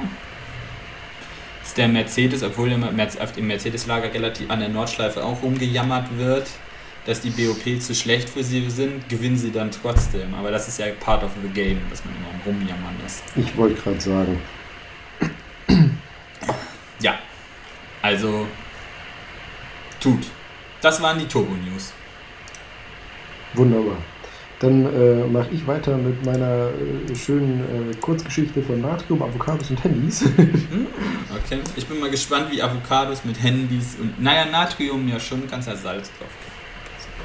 ja, also ich meine, das hängt ja nicht zusammen, die Themen direkt. Ach so, das musst du da sagen. Ich dachte, diese Transferleistung könntest du bringen. Nein, nein. Okay. Nee. Ähm, worum es letztendlich geht. Äh, bei dem Natrium geht es dadurch, ähm, äh, geht's dadurch, geht es darum, ähm, dass äh, Natrium beziehungsweise primär Kochsalz, aber in dem Kochsalz geht es hauptsächlich um das Natrium. Die, die Menge, die man an, äh, an Natrium zu sich nimmt, ja nicht so hoch sein sollte, wie man hoffentlich weiß. Ähm, also von Habe ich zumindest schon 50.000 Mal gehört. Genau. Ähm, die äh, WHO empfiehlt, äh, nicht mehr als 1,5 bis 2 Gramm täglich äh, zu sich zu nehmen. was meines Erachtens illusorisch ist, um ehrlich zu sein, weil ich nicht wüsste, wie man, wie man das schaffen soll mit normalen Lebensmitteln. Ähm, also so wenig. Oder? Genau, so wenig. Ähm, okay. de, de, facto ist es nämlich so, dass, also ich habe jetzt keine offizielle Statistik, wir haben mal im Studium gelernt, dass der Durchschnittsdeutsche, glaube ich, 8 Gramm zu sich nimmt äh, am okay. Tag. Also wesentlich mehr. Ich würde auch sagen, dass das bei mir deutlich mehr ist. Ja, ähm, wa warum das Ganze? Weil man äh, eben vor längerer Zeit schon festgestellt hat, dass äh, das Natrium bzw. Natriumchlorid eben dazu führt, dass der Blutdruck ähm, steigt. Und äh, primär empfiehlt man eben ähm, besonders Herzpatienten eine, äh, zum Teil gerade bei auch Herzinsuffizienz und so, eine natriumarme Diät, um eben ähm, den Blutdruck sage ich mal, ohne noch Medikamente geben zu müssen, möglichst gut eingestellt zu haben. Ähm, jetzt ist es aber so, dass eben das äh, Natrium auch noch versteckt sein kann, äh, nicht nur eben in, in, Lebensmitteln, wo es in Form von Kochsalz vorkommt, sondern äh, gibt es auch noch, also das, darum ging es auch hauptsächlich in dem Beitrag, um die äh, Brausetablettenfalle, sage ich mal. Oh, okay. Weil sich nämlich äh, herausgestellt hat, dass, ähm, also hier diese, diese Studie kam aus, äh, aus Frankreich. Und da ist es anscheinend so, also ich weiß jetzt nicht, ob das in Deutschland genauso ist, ich könnte es mir aber tatsächlich vorstellen, dass es ähnlich ist zumindest, ähm, dass, und haben bei dieser Befragung in Frankreich äh, die Befragten angegeben, dass äh, ungefähr ein Drittel von den Leuten in den letzten 30 Tagen mindestens eine Brausetablette zu sich genommen haben. Und, ähm, in den wie vielen letzten Tagen? In den letzten 30 Tagen. Also im letzten Monat. Und okay. also ich muss gestehen, ich weiß gar nicht, wann ich das letzte Mal überhaupt eine Brausetablette genommen habe. Ich auch, ich, auf jeden Fall nicht in den letzten 30 Tagen. Brause habe ich gegessen in den letzten 30 Tagen. Ja. ähm, und äh, bei 95% der Fälle handelt es sich dabei um halt frei verkäufliche Sachen, also so frei verkäufliche äh, Paracetamol, ASS Vitam oder Vitamin-Brausetabletten äh, eben, wie man es auch bei DM oder sowas bekommt. Und äh, das Problem bei diesen Brausetabletten ist eben das äh, Natriumbicarbonat da drin. Also das äh, sorgt eben dafür, dass das Ganze so schön sprudelt und ähm, sich eben auch gut auflöst aber sorgt eben auch dafür, dass eine Brausetablette im Schnitt allein 400 Milligramm Natrium hat, also 0,4 Gramm. Und äh, da du schnell, sage ich mal, wenn du, sage ich mal, irgendwie dir angewöhnt hast, weiß ich, morgens eine Vitaminbrausetablette, dann hast du noch Kopfschmerzen, nimmst noch äh, zwei Paracetamol-Brausetabletten oder sowas, da bist du halt schnell mal irgendwie so auf 2, 3 Gramm Natrium. Und da bist du mhm. schon längst über den, äh, da bist du schon längst über den empfohlenen Wert und hast noch nichts gegessen oder sonst getrunken. Und deswegen ähm, haben die eben hier gesagt, dass man empfehlen sollte oder dass man möglichst versuchen sollte, eben auf Brausetabletten zu verzichten. Es sei denn natürlich, ich meine, in manchen Fällen macht es natürlich auch äh, Sinn, so Brausetabletten, besonders wenn du eben ältere Patienten hast, die irgendwie Schluckprobleme haben, die dann Probleme haben, normale Tabletten oder sowas zu schlucken. Da überwiegt dann natürlich der Nutzen einer einer Lösung, sage ich mal, mit dem Wirkstoff, anstatt die Patienten sich an den Tabletten verschlucken zu lassen und die dann eine Lungenentzündung oder so zu bekommen. Ne? Da ist dann das geringere Übel der erhöhte Natriumgehalt, logischerweise. Ähm, genau, aber auch sozusagen als genereller, sage ich mal, useful Consumer Advice, wie du immer so schön sagst, ähm, sollte man auf, ähm, auf Brausetabletten sofern möglich, sage ich mal, eher verzichten, auch wenn es lecker prickelt. Dann okay. das äh, zweite Thema, meine Avo schönen Avocados. Und zwar gab es dazu eine ähm, sehr interessante Studie in, Gott, jetzt muss ich mal gerade gucken, ich glaube in San Francisco, auf jeden Fall in Amerika. Ich weiß, äh, ich finde es jetzt gerade nicht auf die Schnelle wieder, wo es war. Ähm, und zwar ist es bei Avocados so, dass das nicht nur, sage ich mal, Trendfood ist ähm, und auch gesund, sage ich mal, wegen den äh, Fettsäuren und so weiter, sondern man hat auch festgestellt, dass die ähm, durch äh, verschiedene Pflanzenstoffe, die da drin sind, den LDL-Cholesterinwert senken können und das LDL-Cholesterin ist ja sozusagen das böse Cholesterin, wie man so schön sagt. Und okay, wenn es gut, wenn du sagst, dass es Gutes und Schlechtes gibt. Ich habe immer gedacht, das wäre der Teufel, grundsätzlich. Jein, weil LDL ist das primär Vorkommende, sage ich mal. Deswegen ah, okay. kann man per se sagen, dass Cholesterin eher, sage ich mal, schlecht ist. Ähm, auf jeden Fall äh, haben die eben ähm, untersucht, in, inwiefern man sich diesen Faktor, sage ich mal, zunutze machen kann. Ähm, dass eben das Cholesterin gesenkt wird und geguckt, ob das generell auch, äh, sage ich mal, positive ähm, Auswirkungen auf äh, die Herzgesundheit hat. Und mhm. zwar hat man eine, eine große ähm, Studie gemacht mit, ähm, Moment, jetzt mal wieder gucken, äh, mit 68.786 Frauen und 41.701 Männern. Ähm, da hat man dann vorher erstmal gescreent, eben, dass sie keine Vorerkrankungen wie zum Beispiel äh, Krebs oder eh schon eine koronare Krank Herzkrankheit haben oder einen Schlaganfall. Und äh, die wurden dann sozusagen, also relativ grob muss man dazu sagen, aber wurden im Prinzip in zwei Kohorten eingeteilt. Einmal als äh, Nicht-Avocado-Konsumenten und als Avocado-Konsumenten. Und ähm, als äh, Avocado-Konsumenten wurden Patienten klassifiziert, die mindestens zwei Avocados pro Woche essen. Nach oben wurde das, äh, wurde das nicht gedeckelt, sage ich mal, mehr oder weniger. Ähm, also mehr Avocados essen? ja, dazu komme ich gleich. Ähm, was auch interessant ist. Da muss auch noch sagen, dass die Dinger äh, hier ja schlecht available sind. Ja, gut, das ist halt so. Ähm, was ich auch krass fand, ist, die haben diese Studie nicht nur, dass die ja eine relativ große Studienpopulation hatten, sondern die hatten auch ein äh, Follow-up von 30 Jahren insgesamt. Also haben einen sehr langen äh, prospektiven Beobachtungszeitraum genommen mm, und haben dann festgestellt, äh, dass in diesen 30 Jahren erkrankten 9185 Patienten an einer koronaren Herzkrankheit und 5290 erlitten einen Schlaganfall. Ähm, das Ganze hat man dann in der ähm, Auswertung adjustiert nach ähm, verschiedenen grundsätzlichen Ernährungsfaktoren. Also haben eben geguckt, Personen, die natürlich nur Junkfood futtern, äh, sind natürlich generell nicht so gesund wie Leute, die sich ausgewogen ernähren. Und auch noch äh, adjustiert nach dem äh, Lebensalter und so weiter. Und da hat sich gezeigt, dass ein äh, hoher Avocado-Konsum gegenüber einem niedrigen, beziehungsweise in Anführungszeichen kein Avocado-Konsum, dass äh, da das ähm, das kardiovaskuläre Risiko 16% geringer ist und ähm, das Risiko an einer koronaren Herzerkrankung zu erkranken sogar um, 31, äh, um 21%.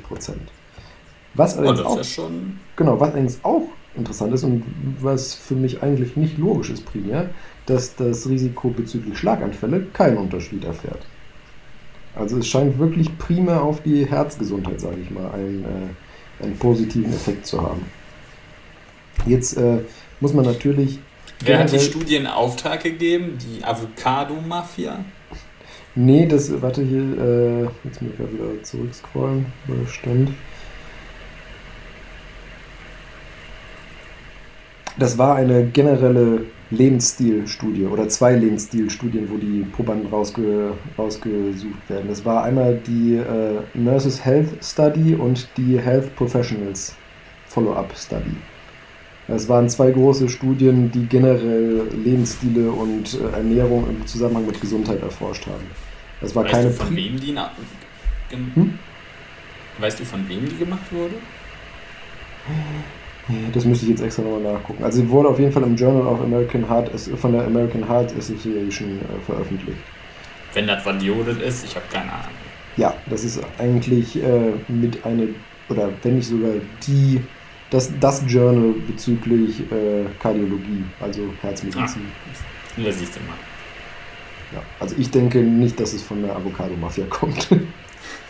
okay. Ähm, jetzt äh, muss man natürlich in Anführungszeichen einschränkend dazu sagen, dass äh, zu den äh, gesunden Faktoren natürlich auch dazu kommt, dass es recht kalorienhaltig und fetthaltig ist, logischerweise das Ganze. Ähm, deswegen stand hier drin, dass es zum Beispiel sinnvoll sein könnte, wenn man, an, wenn man zum Beispiel auf seinem Brot statt Margarine oder Butter halt einfach Avocado oder sowas da drauf tut. Ähm, ah. In sein Sandwich oder sowas. Und äh, sie haben auch ergänzt, dass ähm, sie natürlich jetzt äh, nicht primär sagen können, dass es wirklich an der Avocado liegt, sondern dass äh, man das Ganze auch alternativ über den ähm, ausgewogenen Konsum von Olivenöl, Nüssen oder anderen gesunden Pflanzenölen äh, erreichen kann. Also es, dieser Effekt äh, kann, also nach deren Studie kann man nicht diesen Effekt primär den Avocados zuschreiben, sondern generell, sage ich mal, die, einer äh, ausgewogenen Kombination aus den richtigen Fetten und Ölen. Mm. Ja.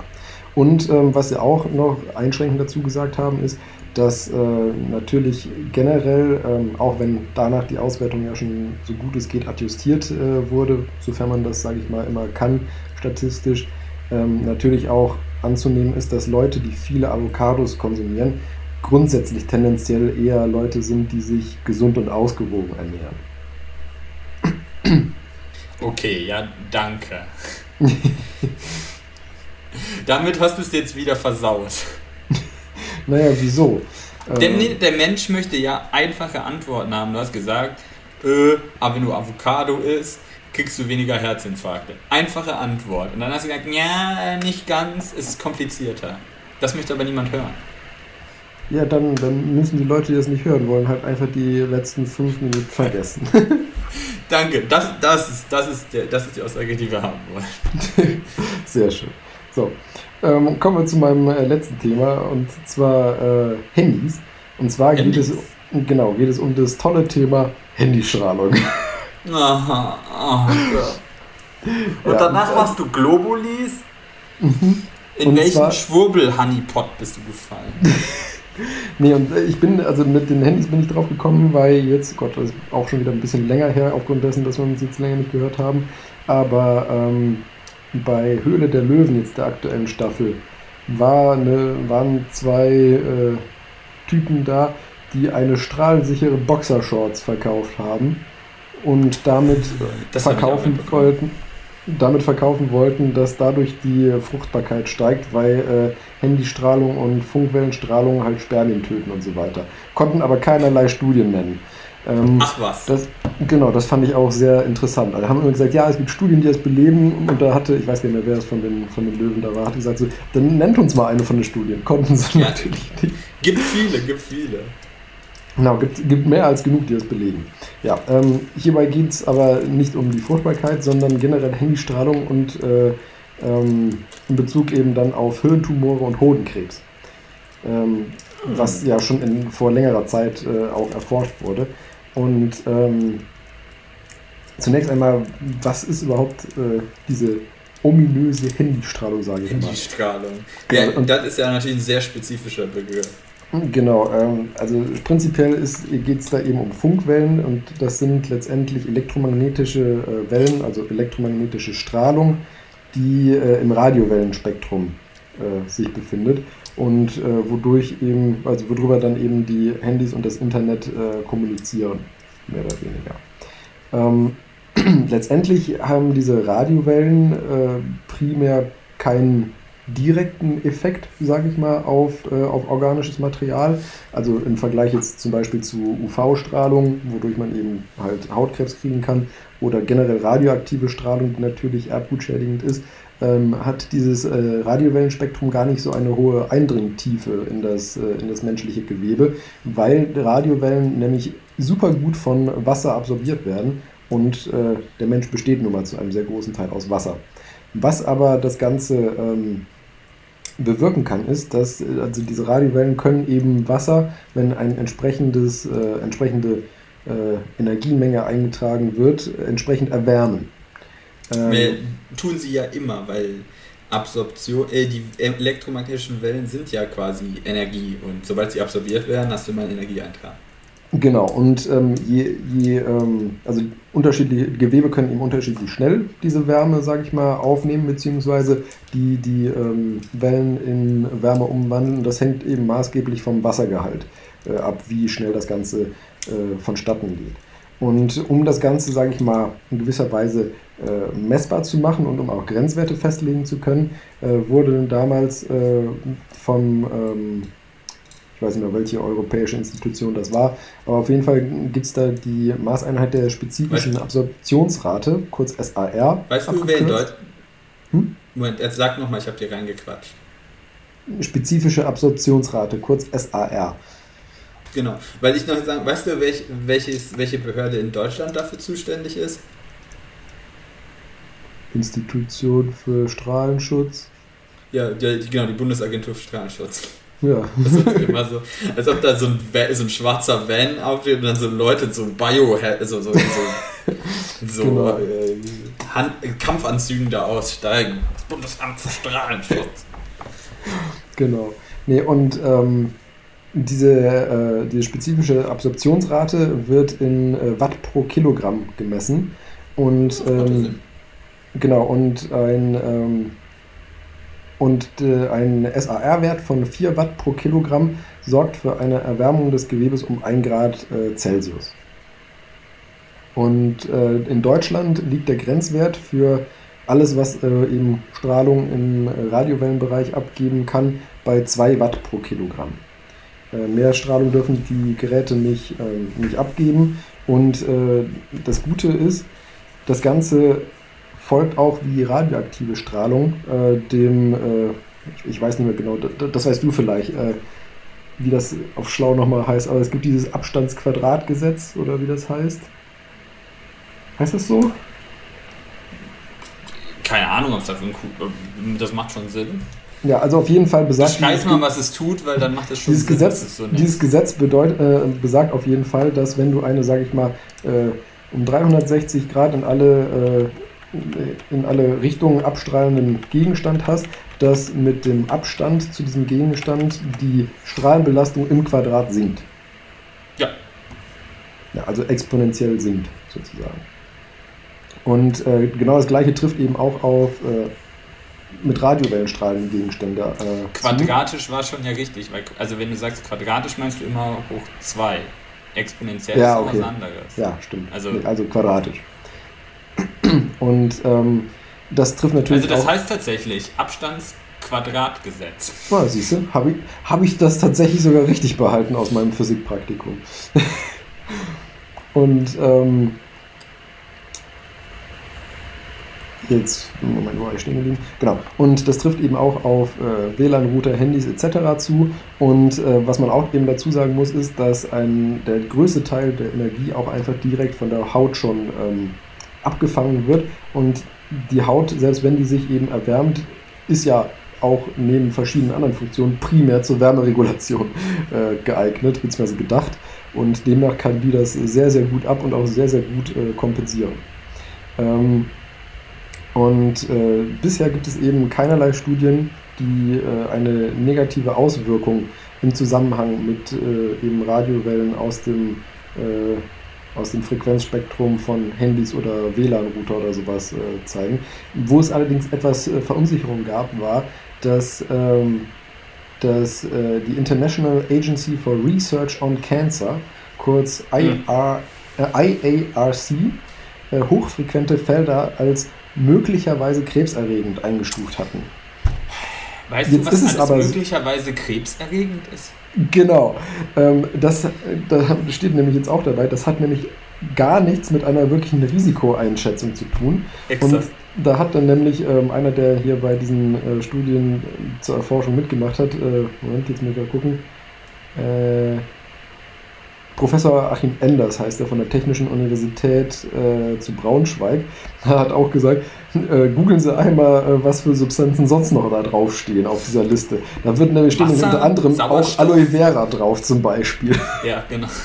Das ist einfach ridiculous. Das ist, also, weil ich, ich, also ich meine, mir ist das mal so erklärt worden, warum, was, warum da so viel draufsteht und noch so viel Kram oder und ich denke so, hä? Weil es unglaublich schwierig ist, nachzuweisen, dass etwas nicht krebserregend ist. Und Ja. solange du nicht nachweisen kannst, dass es definitiv nicht krebserregend ist, ist es ja potenziell krebserregend. Ja, genau. Ja. Auf jeden Fall kam jetzt erst vor kurzem äh, im März 2022 eine große Studie, die ich auch äh, verlinkt habe zu dem äh, Schluss, dass Handynutzung keinerlei Risikoerhöhung bezüglich Hirntumore oder sowas bringt. Ähm, jetzt ist aber die Frage, woher kommt diese Unsicherheit und woher kommt überhaupt immer wieder dieses Schreckgespenst? Und zwar kommt es daher, dass es eben in der Vergangenheit viele Studien dazu gab, aber die haben ähm, alle, also die, die ein, sage ich mal, positives Ergebnis im Sinne dessen, dass es eben einen körperlichen oder einen gesundheitlichen Schaden bringt. All diese Studien haben mit viel höheren SAR-Werten ähm, äh, gearbeitet. Zum Beispiel, was passiert eben, wenn du mit 6 Watt pro Kilowatt, äh, pro Kilogramm ähm, arbeitest. Und da der Grenzwert ja bei 2 Watt pro Kilogramm steht und alle Geräte eigentlich weit darunter bleiben, ist das halt eigentlich mythisch. Ne? Ich meine, äh, man macht auch keine Studie und äh, guckt, äh, was passiert, wenn ich 100 äh, Liter Wasser in 10 Sekunden trinke. Ist auch potenziell. Das ist wahrscheinlich auch nicht gesund, ja. Genau. Also so viel können, tödlich können wir nicht, aber wir können sagen, definitiv ungesund. Ja. Der, aber das ist ja, du musst ja gar nicht so weit in der Geschichte einfach zurückkriegen, wo man quasi Röntgenapparillos zur Abendbelustigung auf Partys benutzt Ja. hat. Da hat man auch, und dann ist einem aufgefallen, hm, man sollte vielleicht die Dosis regulieren, der man einen menschlichen Körper mit äh, Röntgenstrahlen aussetzt, weil das nicht gesund ist. Und deshalb ist das halt so eine Sache. Jetzt, ja, ist halt nicht geil, aber man, die Grenzwerte, die man hat, jetzt ist man sich sehr sicher, dass das halt okay ist, also dass das, dass das halt nicht äh, keinen Schaden auslöst. Das heißt aber nicht, dass man nicht in der Zukunft auf eine neue Erkenntnis und sagt, ja, vielleicht müssen wir den Grenzwert nochmal korrigieren oder sowas. Aber ja, Ja. so lange müssen wir halt darauf vertrauen, dass das halt, äh, da hat sich ja jemand schon mal Gedanken drum gemacht. Ja. ähm, und äh, was auch interessant war, äh, dass in einer, äh, ich weiß auch nicht, wie es zu dieser Kolla Kollaboration kam, aber ähm, in einer Studie von ungarischen und deutschen Forschern ähm, hat eine Befragung von 700 Teilnehmern im Durchschnittsalter von 28 Jahren ergeben, dass besonders, also die, die Angst vor Schäden durch so Handystrahlung und sowas, besonders eben in, ähm, in Personenkreisen vorherrscht, oh Wunder, Spoiler Alert, die besonders geprägt äh, sind äh, durch Religiosität, Naturverbundenheit und den Glauben an paranormale Phänomene und mediz- medizinische Also auf gut Deutsch Verschwörungstheorien. Leuten, ein, ja, also auf gut Deutsch Leute, die einen an der Waffel haben. Das hast du jetzt gesagt, aber Ja, ich möchte dies nicht verneinen. Ich möchte das, ich kann das weder bestätigen noch verneinen. Ja. Und was auch lustig ist, es gab auch dazu, also zu dem äh, Thema ähm, eben elektromagnetische Strahlung und so weiter, gab es zwei große Nocebo-Studien. Und äh, also für die, die es nicht wissen, Nocebo ist im Prinzip der negative Placebo-Effekt. Ja, der Placebo-Effekt bewirkt ja, dass man eine Wirkung hat, weil man davon ausgeht, dass einem etwas Gutes, also in der, in der Wirkung etwas Gutes widerfährt. Und Nocebo ist dasselbe, dass eben einem gefühlt äh, etwas schlecht tut, obwohl letztendlich gar kein äh, nichts passiert. Und, Das ist ähm, dieses sich, sich positive Gedanken machen. Genau. Und äh, zwar wurde dabei, wurden Testpersonen in den Glauben versetzt, äh, dass sie in einem, sich in einem Raum befinden, wo sie einem elektromagnetischen Feld äh, ausgesetzt werden, wo sie, wobei sie in einem faradäischen Käfig saßen, wo also keinerlei elektromagnetische Strahlung rein kann. Ja. Und ähm, mehr als 70 Prozent verspürten körperliche Symptome. Mhm. Das fand ich auch sehr schön. Also primär geht es bei dieser ganzen Geschichte also um, sage ich mal in Anführungszeichen, Einbildung und was man eben glaubt oder glauben möchte. Das ist echt interessant, das ist echt weird. Aber das ist halt immer die Differenzierung, die man machen muss. Nur weil, also der Placebo und der Nocebo sind ja wirklich wissenschaftlich äh, fundierte Effekte und ich finde die auch ultra interessant. Man darf sie halt nicht in so einem mystischen Feld, so nach dem Motto, äh, das, das wird uns alle heilen und bla und blub. Ne? Nur weil wir es nicht verstehen, heißt es nicht, dass es der heilige Gral ist quasi. Ja, Trotzdem ist es sehr interessant, auch wenn ich mich immer darüber lustig mache. Aber ja. Wie war das? Homö Homöopathie wirkt nicht über den Placebo-Effekt hinaus. Ich sage damit nicht, dass es nicht, dass, äh, dass es nicht nicht wirkt. Ja, ist wurscht. ja Genau. zu der Geschichte komme ich ja nachher noch. Aber jetzt möchte ich erstmal wissen, wo deine Brille denn ist. Wo meine Brille ist. Ich muss dazu ein bisschen ausholen. Äh, Oh ich weiß nicht, Der alte Mann weiß- erzählt vom Krieg. D- Ja. ähm, der, der Witz ist, äh, oder der, was heißt der Witz? Aber ähm, ich habe mir ein, ein Bild angeguckt, beziehungsweise ist mir das äh, vor, vor, die Augen äh, gefallen und ich dachte mir so, hm, ist ein bisschen, warum, ist, warum hypen das alle so? Das ist ja mega unscharf. Und deshalb habe ich gedacht, so, hm, wo ist denn meine Brille? Aber nein, es ist wirklich unscharf und alle finden es toll. Nicht weil es unscharf ist, aber trotz, dass es unscharf ist.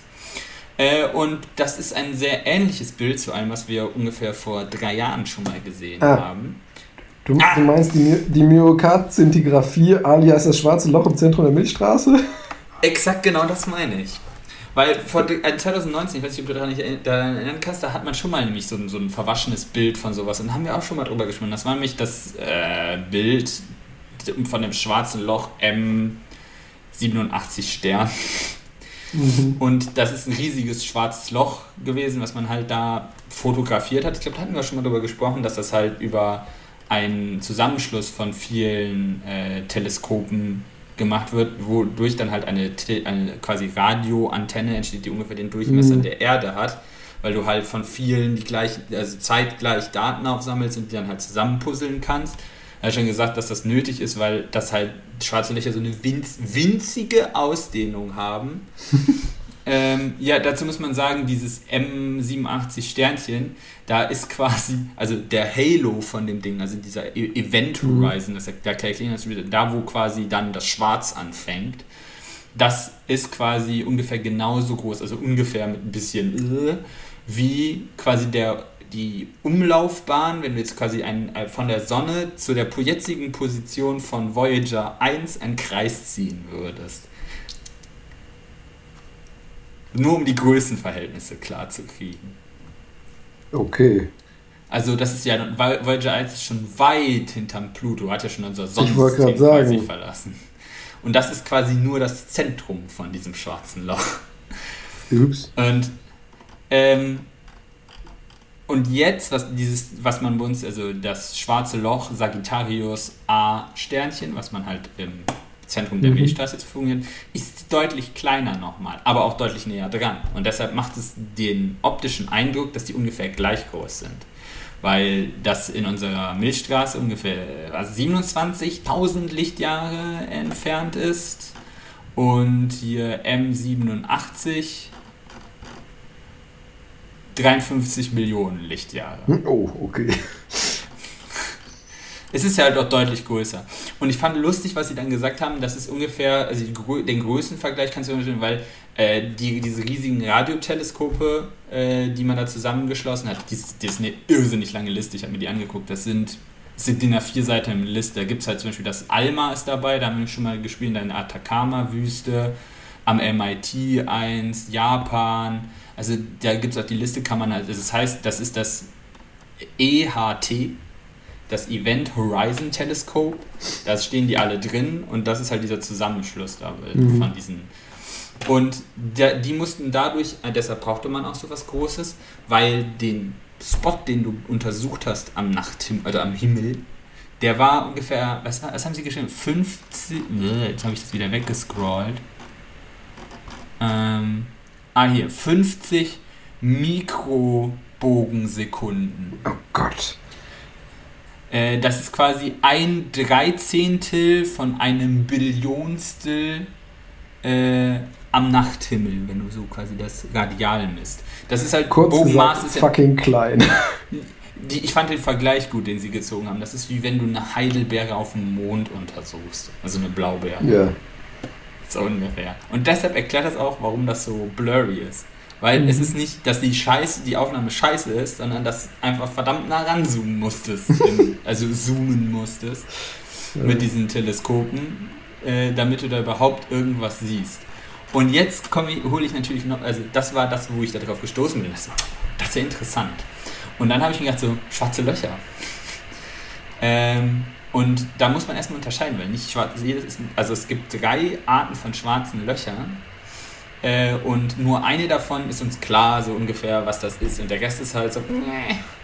Und zwar gibt es stellare schwarze äh, Löcher, intermediale schwarze, also intermedialmasse schwarze Löcher und supermassereiche schwarze Löcher. Und ich glaube, das in der Mitte von der Milchstraße ist supermassereich, oder? Das ist grundsätzlich so, dass in der Mitte von Galaxien, äh, soweit wir wissen, nur supermassereiche schwarze Löcher. Wobei ich auch noch gleich erzähle, Weil die schon so viel dass aufgesuckelt das, haben oder was? Dass das relativ, ja, das ist ein relativ breiter Bereich. Okay. Also interstellare schwarze Löcher, die, die liegen so ungefähr zwischen 10 und 1000 Sonnenmassen. Und das, die, die weiß man auch, dass die relativ dadurch entstehen, dass halt, das ist halt das, was übrig bleibt, wenn ein supermassereicher Stern quasi stirbt, sind all seinen, weil also ein Stern brennt ja quasi durch Fusion und da werden Wasserstoff zu, mhm. Wasserstoffatome zu Helium zusammen äh, fusioniert und äh, die kollabieren nur nicht unter ihrem eigenen Gewicht, weil die Energie durch diese Fusionsreaktion ja, die Masse des Sterns quasi nach außen drückt und die Kräfte sich quasi ausgleichen, sodass quasi die Sonne stabil ist. Aber wenn halt der Wasserstoff irgendwann aufgebraucht ist und dann irgendwann Helium fusioniert werden muss, dann geht das ins Ungleichgewicht. Das heißt, diese Massereaktion ist deutlich stärker als die, der Energieburst nach außen. Und dadurch, dass es dann alles zusammenkomprimiert wird, wird halt quasi so ein letztes Mal sehr viel Helium auf einmal fusioniert. Dadurch entsteht Unmengen an Energie und dadurch wird quasi die Hülle des Sterns so nach außen weggesprengt. Das bezeichnen wir dann als Supernova. Und der Rest, dieser massereiche Kern, der durch dann durch die Fusion von Helium entsteht, stürzt dann in sich zusammen. Und wenn du halt genug Masse hast, also unsere Sonne hat ja nur eine Sonnenmasse, daraus wird leider dann nur so ein weißer Zwerg, weil ist halt zu popelig. Äh, um dann, und darüber findet man einen Neutronenstern, das ist dann, wird dann auch sehr ein sehr kompaktes, massereiches Objekt. Aber wenn du zehn Massen, Sonnenmassen hättest, und dann kollabierst quasi, dann wird daraus ein äh, stellares schwarzes Loch, so ein ganz kleines schwarzes Löchlein. Und davon gibt es auch in unserer Galaxie immer mal wieder. Das heißt, wenn du irgendwann durch unsere Galaxie reisen würdest, könntest du einfach mal so über so ein schwarzes Loch stolpern. Und das Problem ist ja, dadurch, dass sie kein Licht aussenden, siehst du sie siehst nicht. Du sie nicht. Ist aber kein Problem, weil vor allem ein Phänomen, was auch diese intermedialen Masse schwarze Löcher haben, die gehen nämlich ungefähr dann halt von diesen 1000 bis 500.000 Sonnenmassen ungefähr. Mhm. Äh, meistens äh, emittieren die relativ viel äh, ähm, Radioaktivität oder eben radioaktive Strahlung. Mhm. Weil, wenn Masse, ganz viel Masse eingesaugt wird, und dieser Event Horizon, den wir da sehen, das ist ja nichts anderes als der Punkt um ein schwarzes Loch, wo quasi die ähm, Gravitationskraft und die Lichtgeschwindigkeit also quasi die, mhm. die Geschwindigkeit, mit der das Licht weg möchte und der Gravitationspull sich gegenseitig aufhören, aufheben. Ja. Und dann kann es halt schon mal sein, dass dadurch, weil da Masse dann halt eingesaugt wird an dem Punkt, äh, das so heiß wird, dass halt diese Masse nochmal so, also Energie in Form von Radioaktivität abstrahlt. Und deshalb sieht man das in dem, äh, in dem Radiospektrum, sieht man dann halt so, dass die halt so, so ein Burst in der Mitte rausschießen. Und da weiß man mhm. noch nicht so 100% wie das alles funktioniert. Und dann hast du halt diese supermassereichen schwarzen Löcher, die halt in den Zentren von Galaxien sind, wo man sich auch nicht so sicher ist, wie die jetzt entstehen, weil die halt über 500.000 Sonnenmassen haben, bis nach oben offen auf der Richterskala quasi. Ähm, und die sind die hat man dann halt untersucht. Und wenn du da überlegst, dieses, dieses riesige schwarze Loch hier, M87-Sternchen, und unseres sind ungefähr gleich, aber ich habe dir ja schon die Größenverhältnisse gesagt. Dass, ja. Also nee, ich habe dir noch nicht gesagt, wie das in der Milchstraße ist, ne? wie groß im Verhältnis. Das ungefähr hat den Durchmesser, aber Halo-Durchmesser. Also deutlich weiter außen, wie der, äh, also die Umlaufbahn des Merkurs um die Sonne. Also, also winzig im Vergleich zum anderen. Zum erheblich kleiner. Obwohl halt immer noch, wenn du, wenn du das halt in interstellaren Größenstellen sind, ist das halt alles relativ kompakt. Ja, ähm, stimmt. Und ich fand das einfach ziemlich cool. Ja, das äh, dass, halt, dass, dass wir uns das alles angucken können und alleine wieder diese Stats von schwarzen Löchern, wo du so denkst. Ja, ich oh bin das, Gott ich muss sagen, da, da, sind wir immer relativ schnell in äh, Zahlengrößen, wo ich finde, das kann man sich irgendwie mit einem menschlichen Hirn gar nicht wirklich vorstellen. Das sind aber genau das große halt Zahlen mit vielen Nullen, wo du weißt, wow, das ist fett, aber wie fett, das kannst du dir nicht vorstellen. Und deshalb müssen wir halt immer, also wollen wir immer besser werden, die zu beobachten weil man sich da halt sehr viele neue Erkenntnisse äh, entsteht und gerade diese supermassereichen Dingsbumsies, da musst du halt relativ weit gucken. Und vor allen Dingen das Problem bei dem in unserem Sonnensystem ist halt, du musst halt durch den ganzen Sternplumpatsch, der da in dem Weg ist, weil wir ja relativ weit außen sind, müssen wir halt ja dann durch den ganzen Sternmüll durchgucken. Und das ist halt relativ schwierig. Also, oder ja, einfach kann ja jeder. Richtig. Aber das ist ja so, deshalb ist es ja so cool. Ja, damit bin ich durch. Ja, wunderbar. Gut, dann äh, komme auch ich zu meinem äh, letzten Thema, was ich ganz unverblümt, was ich ganz unverblümt äh, Globally sind und bleiben Blödsinn genannt habe.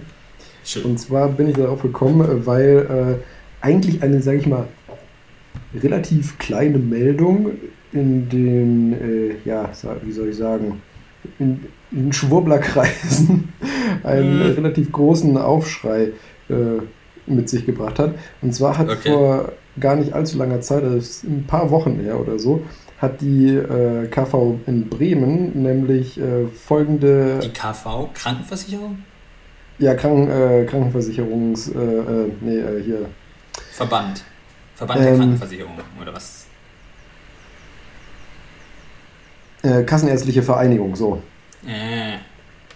Muss ich selber gerade äh, nachdenken. Also die Kassenärztliche Vereinigung äh, hat nämlich die äh, Homöopathieverträge aufgekündigt. Ähm, und zwar äh, ist es oh ja so, dass, genau, dass äh, die KV äh, gewisse Homöopathieverträge haben, sodass Heilpraktiker oder auch Ärzte eben Homöopathie oder homöopathische ähm, Anwendungen eben auch die Kassen von den Kassen bezahlt bekommen. Und ähm, folgendes haben sie geschrieben, also das ist jetzt ein Zitat, das lese ich vor. Solange in der gesetzlichen Krankenversicherung nicht alle Behandlungen, deren Nutzen bereits wissenschaftlich bewiesen sind, vollständig finanziert werden können, bleiben keine Mittel für Verfahren übrig, für deren konkreten Nutzen keine Nachweise bestehen. Dies trifft auf die in den genannten Verträgen geregelten Leistungen leider zu. Also sprich, was sie sozusagen äh, einfach gesagt haben, es gibt nichts, was sagt, dass es wirkt, also zahlen wir es nicht mehr, wenn wir noch nicht mal das übernehmen von den Kosten her, wonach was ist, dass es was bringt. Das klingt jetzt erstmal logisch. Genau. Ähm, jetzt ist es natürlich so, äh, jetzt werden die Leute, die äh, viel davon halten, von Globalis und so weiter, sagen so, ja, aber es gibt doch ganz viele Studien, die sagen, da gibt es, gibt es was. Ähm, jein. Viele, viele von diesen Studien sind äh, Review Paper. Review Paper sind ja, letztendlich ja. Äh, ja Paper, die eine Großzahl äh, von Paper zusammenschließen und dabei dann den sozusagen gemittelten Effekt äh, rausgucken und gucken, ob da sozusagen ein Pro oder Contra bei rauskommt. Das ähm, hört sich ein bisschen sketchy an. Ja, aber grob vereinfacht, sage ich mal. Ähm, der, diese Review-Paper haben aber einen, auch wenn sie einen guten Überblick verschaffen, halt auch eine große Schwäche. Und zwar können sie nur das wiedergeben, was auch an Forschung veröffentlicht wurde. Und da äh, lohnt es sich mal, das Ganze wesentlich näher zu äh, beleuchten. Und zwar gibt es besonders in der Homöopathie äh, einen sehr, sehr hohen Reporting Bias. Ähm, was ist ein Reporting Bias? Reporting Bias besagt eben, dass du letztendlich, also Bias generell ist ja eine Verzerrung und äh, Reporting Bias bedeutet, dass du eben durch im Prinzip fehlende Berichterstattung den Gesamteffekt so verzerrst. Also als Beispiel, wenn du, wenn du zehn Studien machst und nur eine findet einen statistisch signifikanten Effekt. Ähm, wenn du alle, ah. alle, die sozusagen keinen Effekt gebracht haben, nicht veröffentlichst und nur die eine veröffentlichst, die einen Effekt äh, gezeigt hat, dann hast du letztendlich vom Veröffentlichen und das in einem Review dir anschaust, haben 100% einen Effekt gezeigt aber auch nur, weil die neuen, die halt keinen Effekt gezeigt haben, es nie an die Öffentlichkeit geschafft haben. Aber das ist ja grundsätzlich eigentlich bei Veröffentlichungen ein Problem, dass zu wenig ja. negativ äh, veröffentlicht wird, weil das halt keine, keine Publicity bringt. Und das ist leider ja relativ wichtig, wenn du was veröffentlichst. Wenn du, weil ne, nach dem Motto hätte Edison ein Buch darüber geschrieben, über die tausend Wege, wie man keine Glühbirne baut, und dann hätte jeder gesagt so, und nun? Ja, genau. Ja, und ähm, aus, aus diesem Grund, um das, äh, sage ich mal, in der Serious-Wissenschaft äh, besser zu machen. Hat er nicht gesagt. Doch, hat er gesagt. ähm, und gibt es seit 2008 ähm, eigentlich eine, ähm, eine ethische Verpflichtung, die, ähm, die in Helsinki verfasst wurde, ähm, die besagt, dass eben alle prospektiven äh, Studien vor Studienstart registriert werden müssen in einem, Ah. äh, in einem lokalen Register. Wo Kannst du die eben- Negativen nicht mehr unter den Tisch fallen lassen. Genau. Ähm, jetzt habe ich schon gesagt, eigentlich leider wird halt nicht wirklich kontrolliert, ob alle auch immer registriert werden. Also es gibt, es äh, gibt auch, sage ich mal, immer noch zu viele Studien mit eben negativen Ergebnissen, die nicht veröffentlicht werden, weil sie auch nie irgendwo registriert wurden. Ähm, hier hat man aber jetzt mal nochmal in Bezug auf die, ähm, auf die Homöopathie eben geschaut, wie es da mit klinischen Studien aussieht. Und zwar hat man geguckt, ähm, hat man sich die drei größten internationalen Register für eben so Forschungsregistrierungen äh, sich angeschaut. Das ist einmal clinicaltrials.gov, clinicaltrialsregister.eu und das Metaregister ICTAP der WHO. Ähm, und das Ganze wurde dann eben äh, verglichen mit den äh, Forschungsdaten, also von veröffentlichten Studien von PubMed und Google Scholar. Mm. Und das Ganze wird dann verglichen. Und äh, insgesamt äh, fanden die Forscher 90 registrierte Studien, die vor 2019 abgeschlossen wurden. Ähm, was interessant auch schon ist, ist, dass bei 25% von diesen Studien im Nachhinein der äh, Endpunkt noch modifiziert wurde. Also normalerweise ist es ja so, dass du ein Studiendesign aufstellst und sagst, mein Endpunkt ist der Messwert XY. Und ähm, das darfst du nicht ändern zwischendurch, weil sonst verzerrst du ja wieder das Ergebnis, weil du, du machst die Studie ja, weil du etwas Bestimmtes untersuchen willst und diesen Effekt willst du untersuchen. Wenn am Ende sagst du, ja okay, der Effekt Nee, war scheiße, aber das ist ganz interessant, das nehme ich jetzt noch als Endpunkt dazu, dann ist das ja auch wieder nicht äh, not good practice. Not good engineering practice. ja. Genau. Ja. Ähm, und äh, bei, dabei haben sie auch weiter herausgefunden, dass äh, 193 Studien in der Homöopathie publiziert wurden im Zeitraum von 2002 bis 2021, April 2021. Und über die Hälfte der Studien, nämlich 54 Prozent, waren nicht registriert. Und Ja. ähm, das haben sie so schön zusammengefasst mit einem besorgniserregenden Mangel an wissenschaftlichen Standards. Fand ich sehr So schön auch ausgedrückt. Ja. Ähm,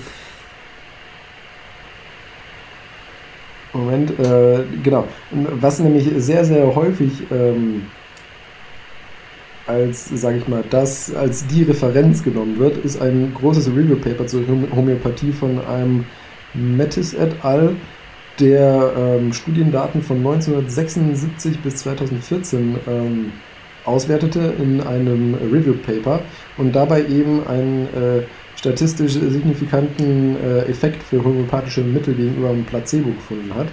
Ähm, da hat man dann aber eben geguckt, weil die im Zeitfenster von 2002 bis 2014 publiziert wurden, äh, zeigt nämlich, äh, dass nur nicht registrierte Studien äh, überhaupt einen Effekt gezeigt haben. Alle Studien, die registriert wurden, haben keinen signifikanten Effekt gezeigt. Ha. Und deswegen ist es auch äh, so, dass äh, man da eben, also man findet halt signifikante Effekte, wenn man in richtigen Ecken sucht, wo eben es nicht nach klinischen Standards oder sage ich mal wissenschaftlichen Standards geforscht wird. Äh, Da haben sie nämlich auch noch gesagt, dass es eben äh, vermutlich denen bei ihrer Auswertung auch noch einige äh, Studien durch die Lappen gegangen sind, die gar nicht, sage ich mal, im äh, wissenschaftlichen Standardjournal oder sowas veröffentlicht wurden, sondern ich meine, das jeder, ist ja, sag ich mal, natürlich, dass jeder so seine Bubble hat, aber diese Homöopathie-Bubble guckt halt auch nicht nach evidenter Wissenschaft, sondern die bewegen sich halt in ihren eigenen Kreisen und da gibt es dann halt auch In nochmal eigene Bubble. ja, genau. Ähm, da gibt es halt auch nochmal Möglichkeiten, so Forschung zu publizieren und die dann natürlich auch zu verbreiten. Und ich meine, ja, dann hast du halt ein Paper äh, oder eine Forschung, wo gezeigt wird, dass es signifikant ist, aber hast keinerlei Möglichkeiten, das halt irgendwie von außen zu betrachten und zu kontrollieren. Ähm, also demnach, Globulis sind leckere Zuckerkügelchen, und, aber das Einzige, was sie bringen können, ist ein Placebo-Effekt. Ich gerade sagen, hättest du das einfach mit den leckeren Zuckerkügelchen stehen lassen, dann würde ich sagen, wo ist die Studie, die das beweist? Gut, es sind, es sind leckere Zuckerkügelchen für Personen, die Zucker mögen. Ja, aber das wäre die interessante Frage, ob sie wirklich lecker sind. Das ist ja ein Statement, das du machst. Oh. Gut, äh, ich werde dazu eine Studie demnächst machen. Gut. Willst du, willst du die ganze, äh, ganze, weiß, wie heißt das, Dose von Mondlicht Globuli? Uh, genau. apropos Mondlicht Globuli. Ich habe jetzt beim Einkaufen im Kaufland, äh, äh, habe ich nach Käse gesucht und äh, habe fast ins Käseregal gekotzt, als ich über den Demeter Mondlichtkäse gestolpert bin. Oh Gott. Ja. Das ist, es hört sich, das, ich habe es mir durchgelesen, die Packung in die Hand genommen, mir durchgelesen, was da Ganze besonders ist. Und es ist tatsächlich, dass die irgendwie die Milch wird halt äh, bei Tag gemolken und bei Mondlicht dann gekäst oder so, irgendwie so. Wundervoll. Und das soll was ganz Tolles sein.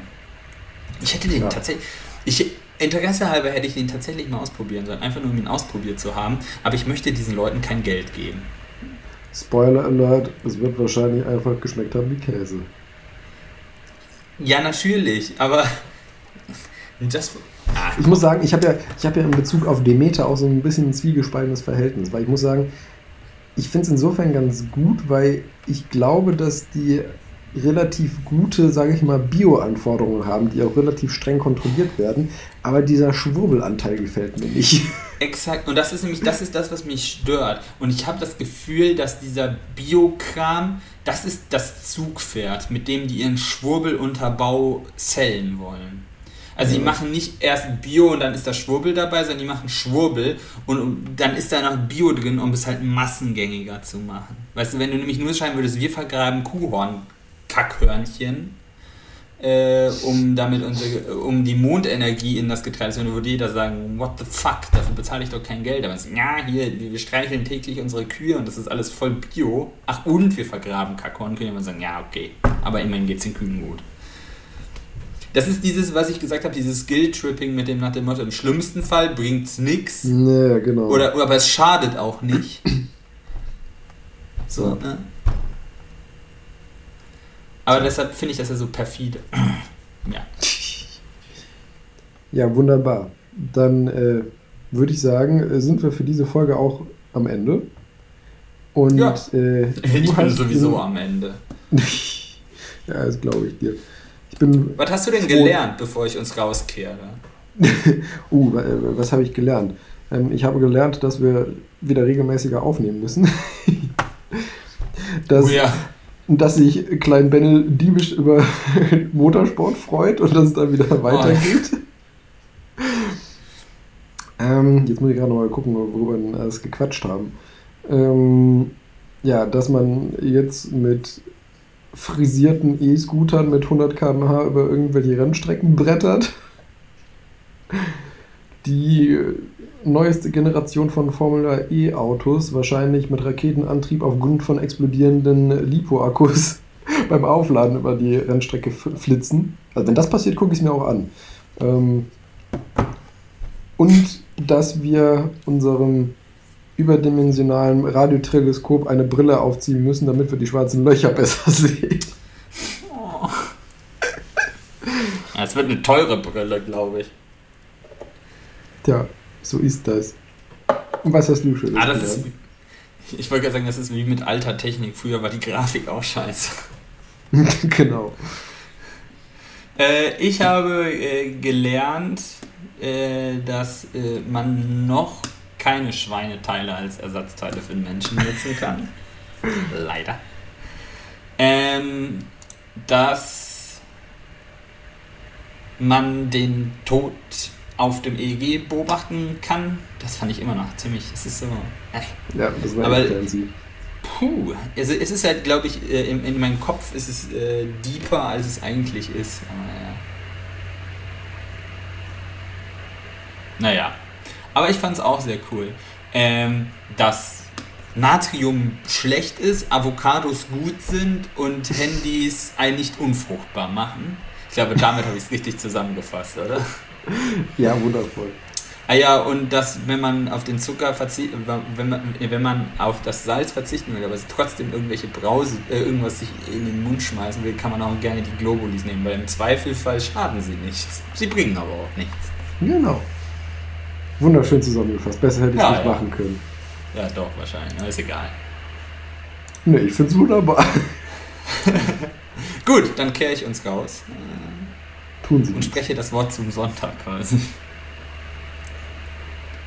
Also, geht ein Mann in die Werkstatt, sagt zum äh, Werkstatt, äh, Werkstattleiter, das Au mein Auto ist kaputt, es hat Wasser im Vergaser. Dann sagt der Werkstattleiter, Wasser im Vergaser? Das ist doch lächerlich. Ich werde das gleich mal überprüfen. Wo ist denn das Auto? Ja, darauf der Kunde zum Werkstattleiter im Pool. Super. Hey, ich habe nie gesagt, dass das hier humoristisch anspruchsvoll ist. Ich hätte einen anderen Witz, den du mir geschickt hast, wo du meintest, er ist so böse, noch besser gefunden. Okay, dann ja, ist er aufgeschoben. ist Nächstes Mal. Nächstes Mal. Ja gut, ähm, dann äh, hat mich gefreut, dass wir jetzt nach über zwei Monaten es doch nochmal geschafft haben. What? So lang? Ach Gott, das ist fürchterlich. Ja, ich sehe gerade hier, nicht. 6.3. war unsere letzte Aufnahme. Ja, Die Zeit okay, fliegt, okay. die Zeit fliegt. Ich habe keine Ahnung. Dann äh, bis zum nächsten Mal. Bis zum nächsten Mal, dir noch einen äh, schönen Sonntag. Äh, Modi fr äh, friemel schön weiter an den Daten Ja. von deinen Rennautos und ähm, ja, bis zum nächsten Mal. Ciao. Highly confident. Tschüss.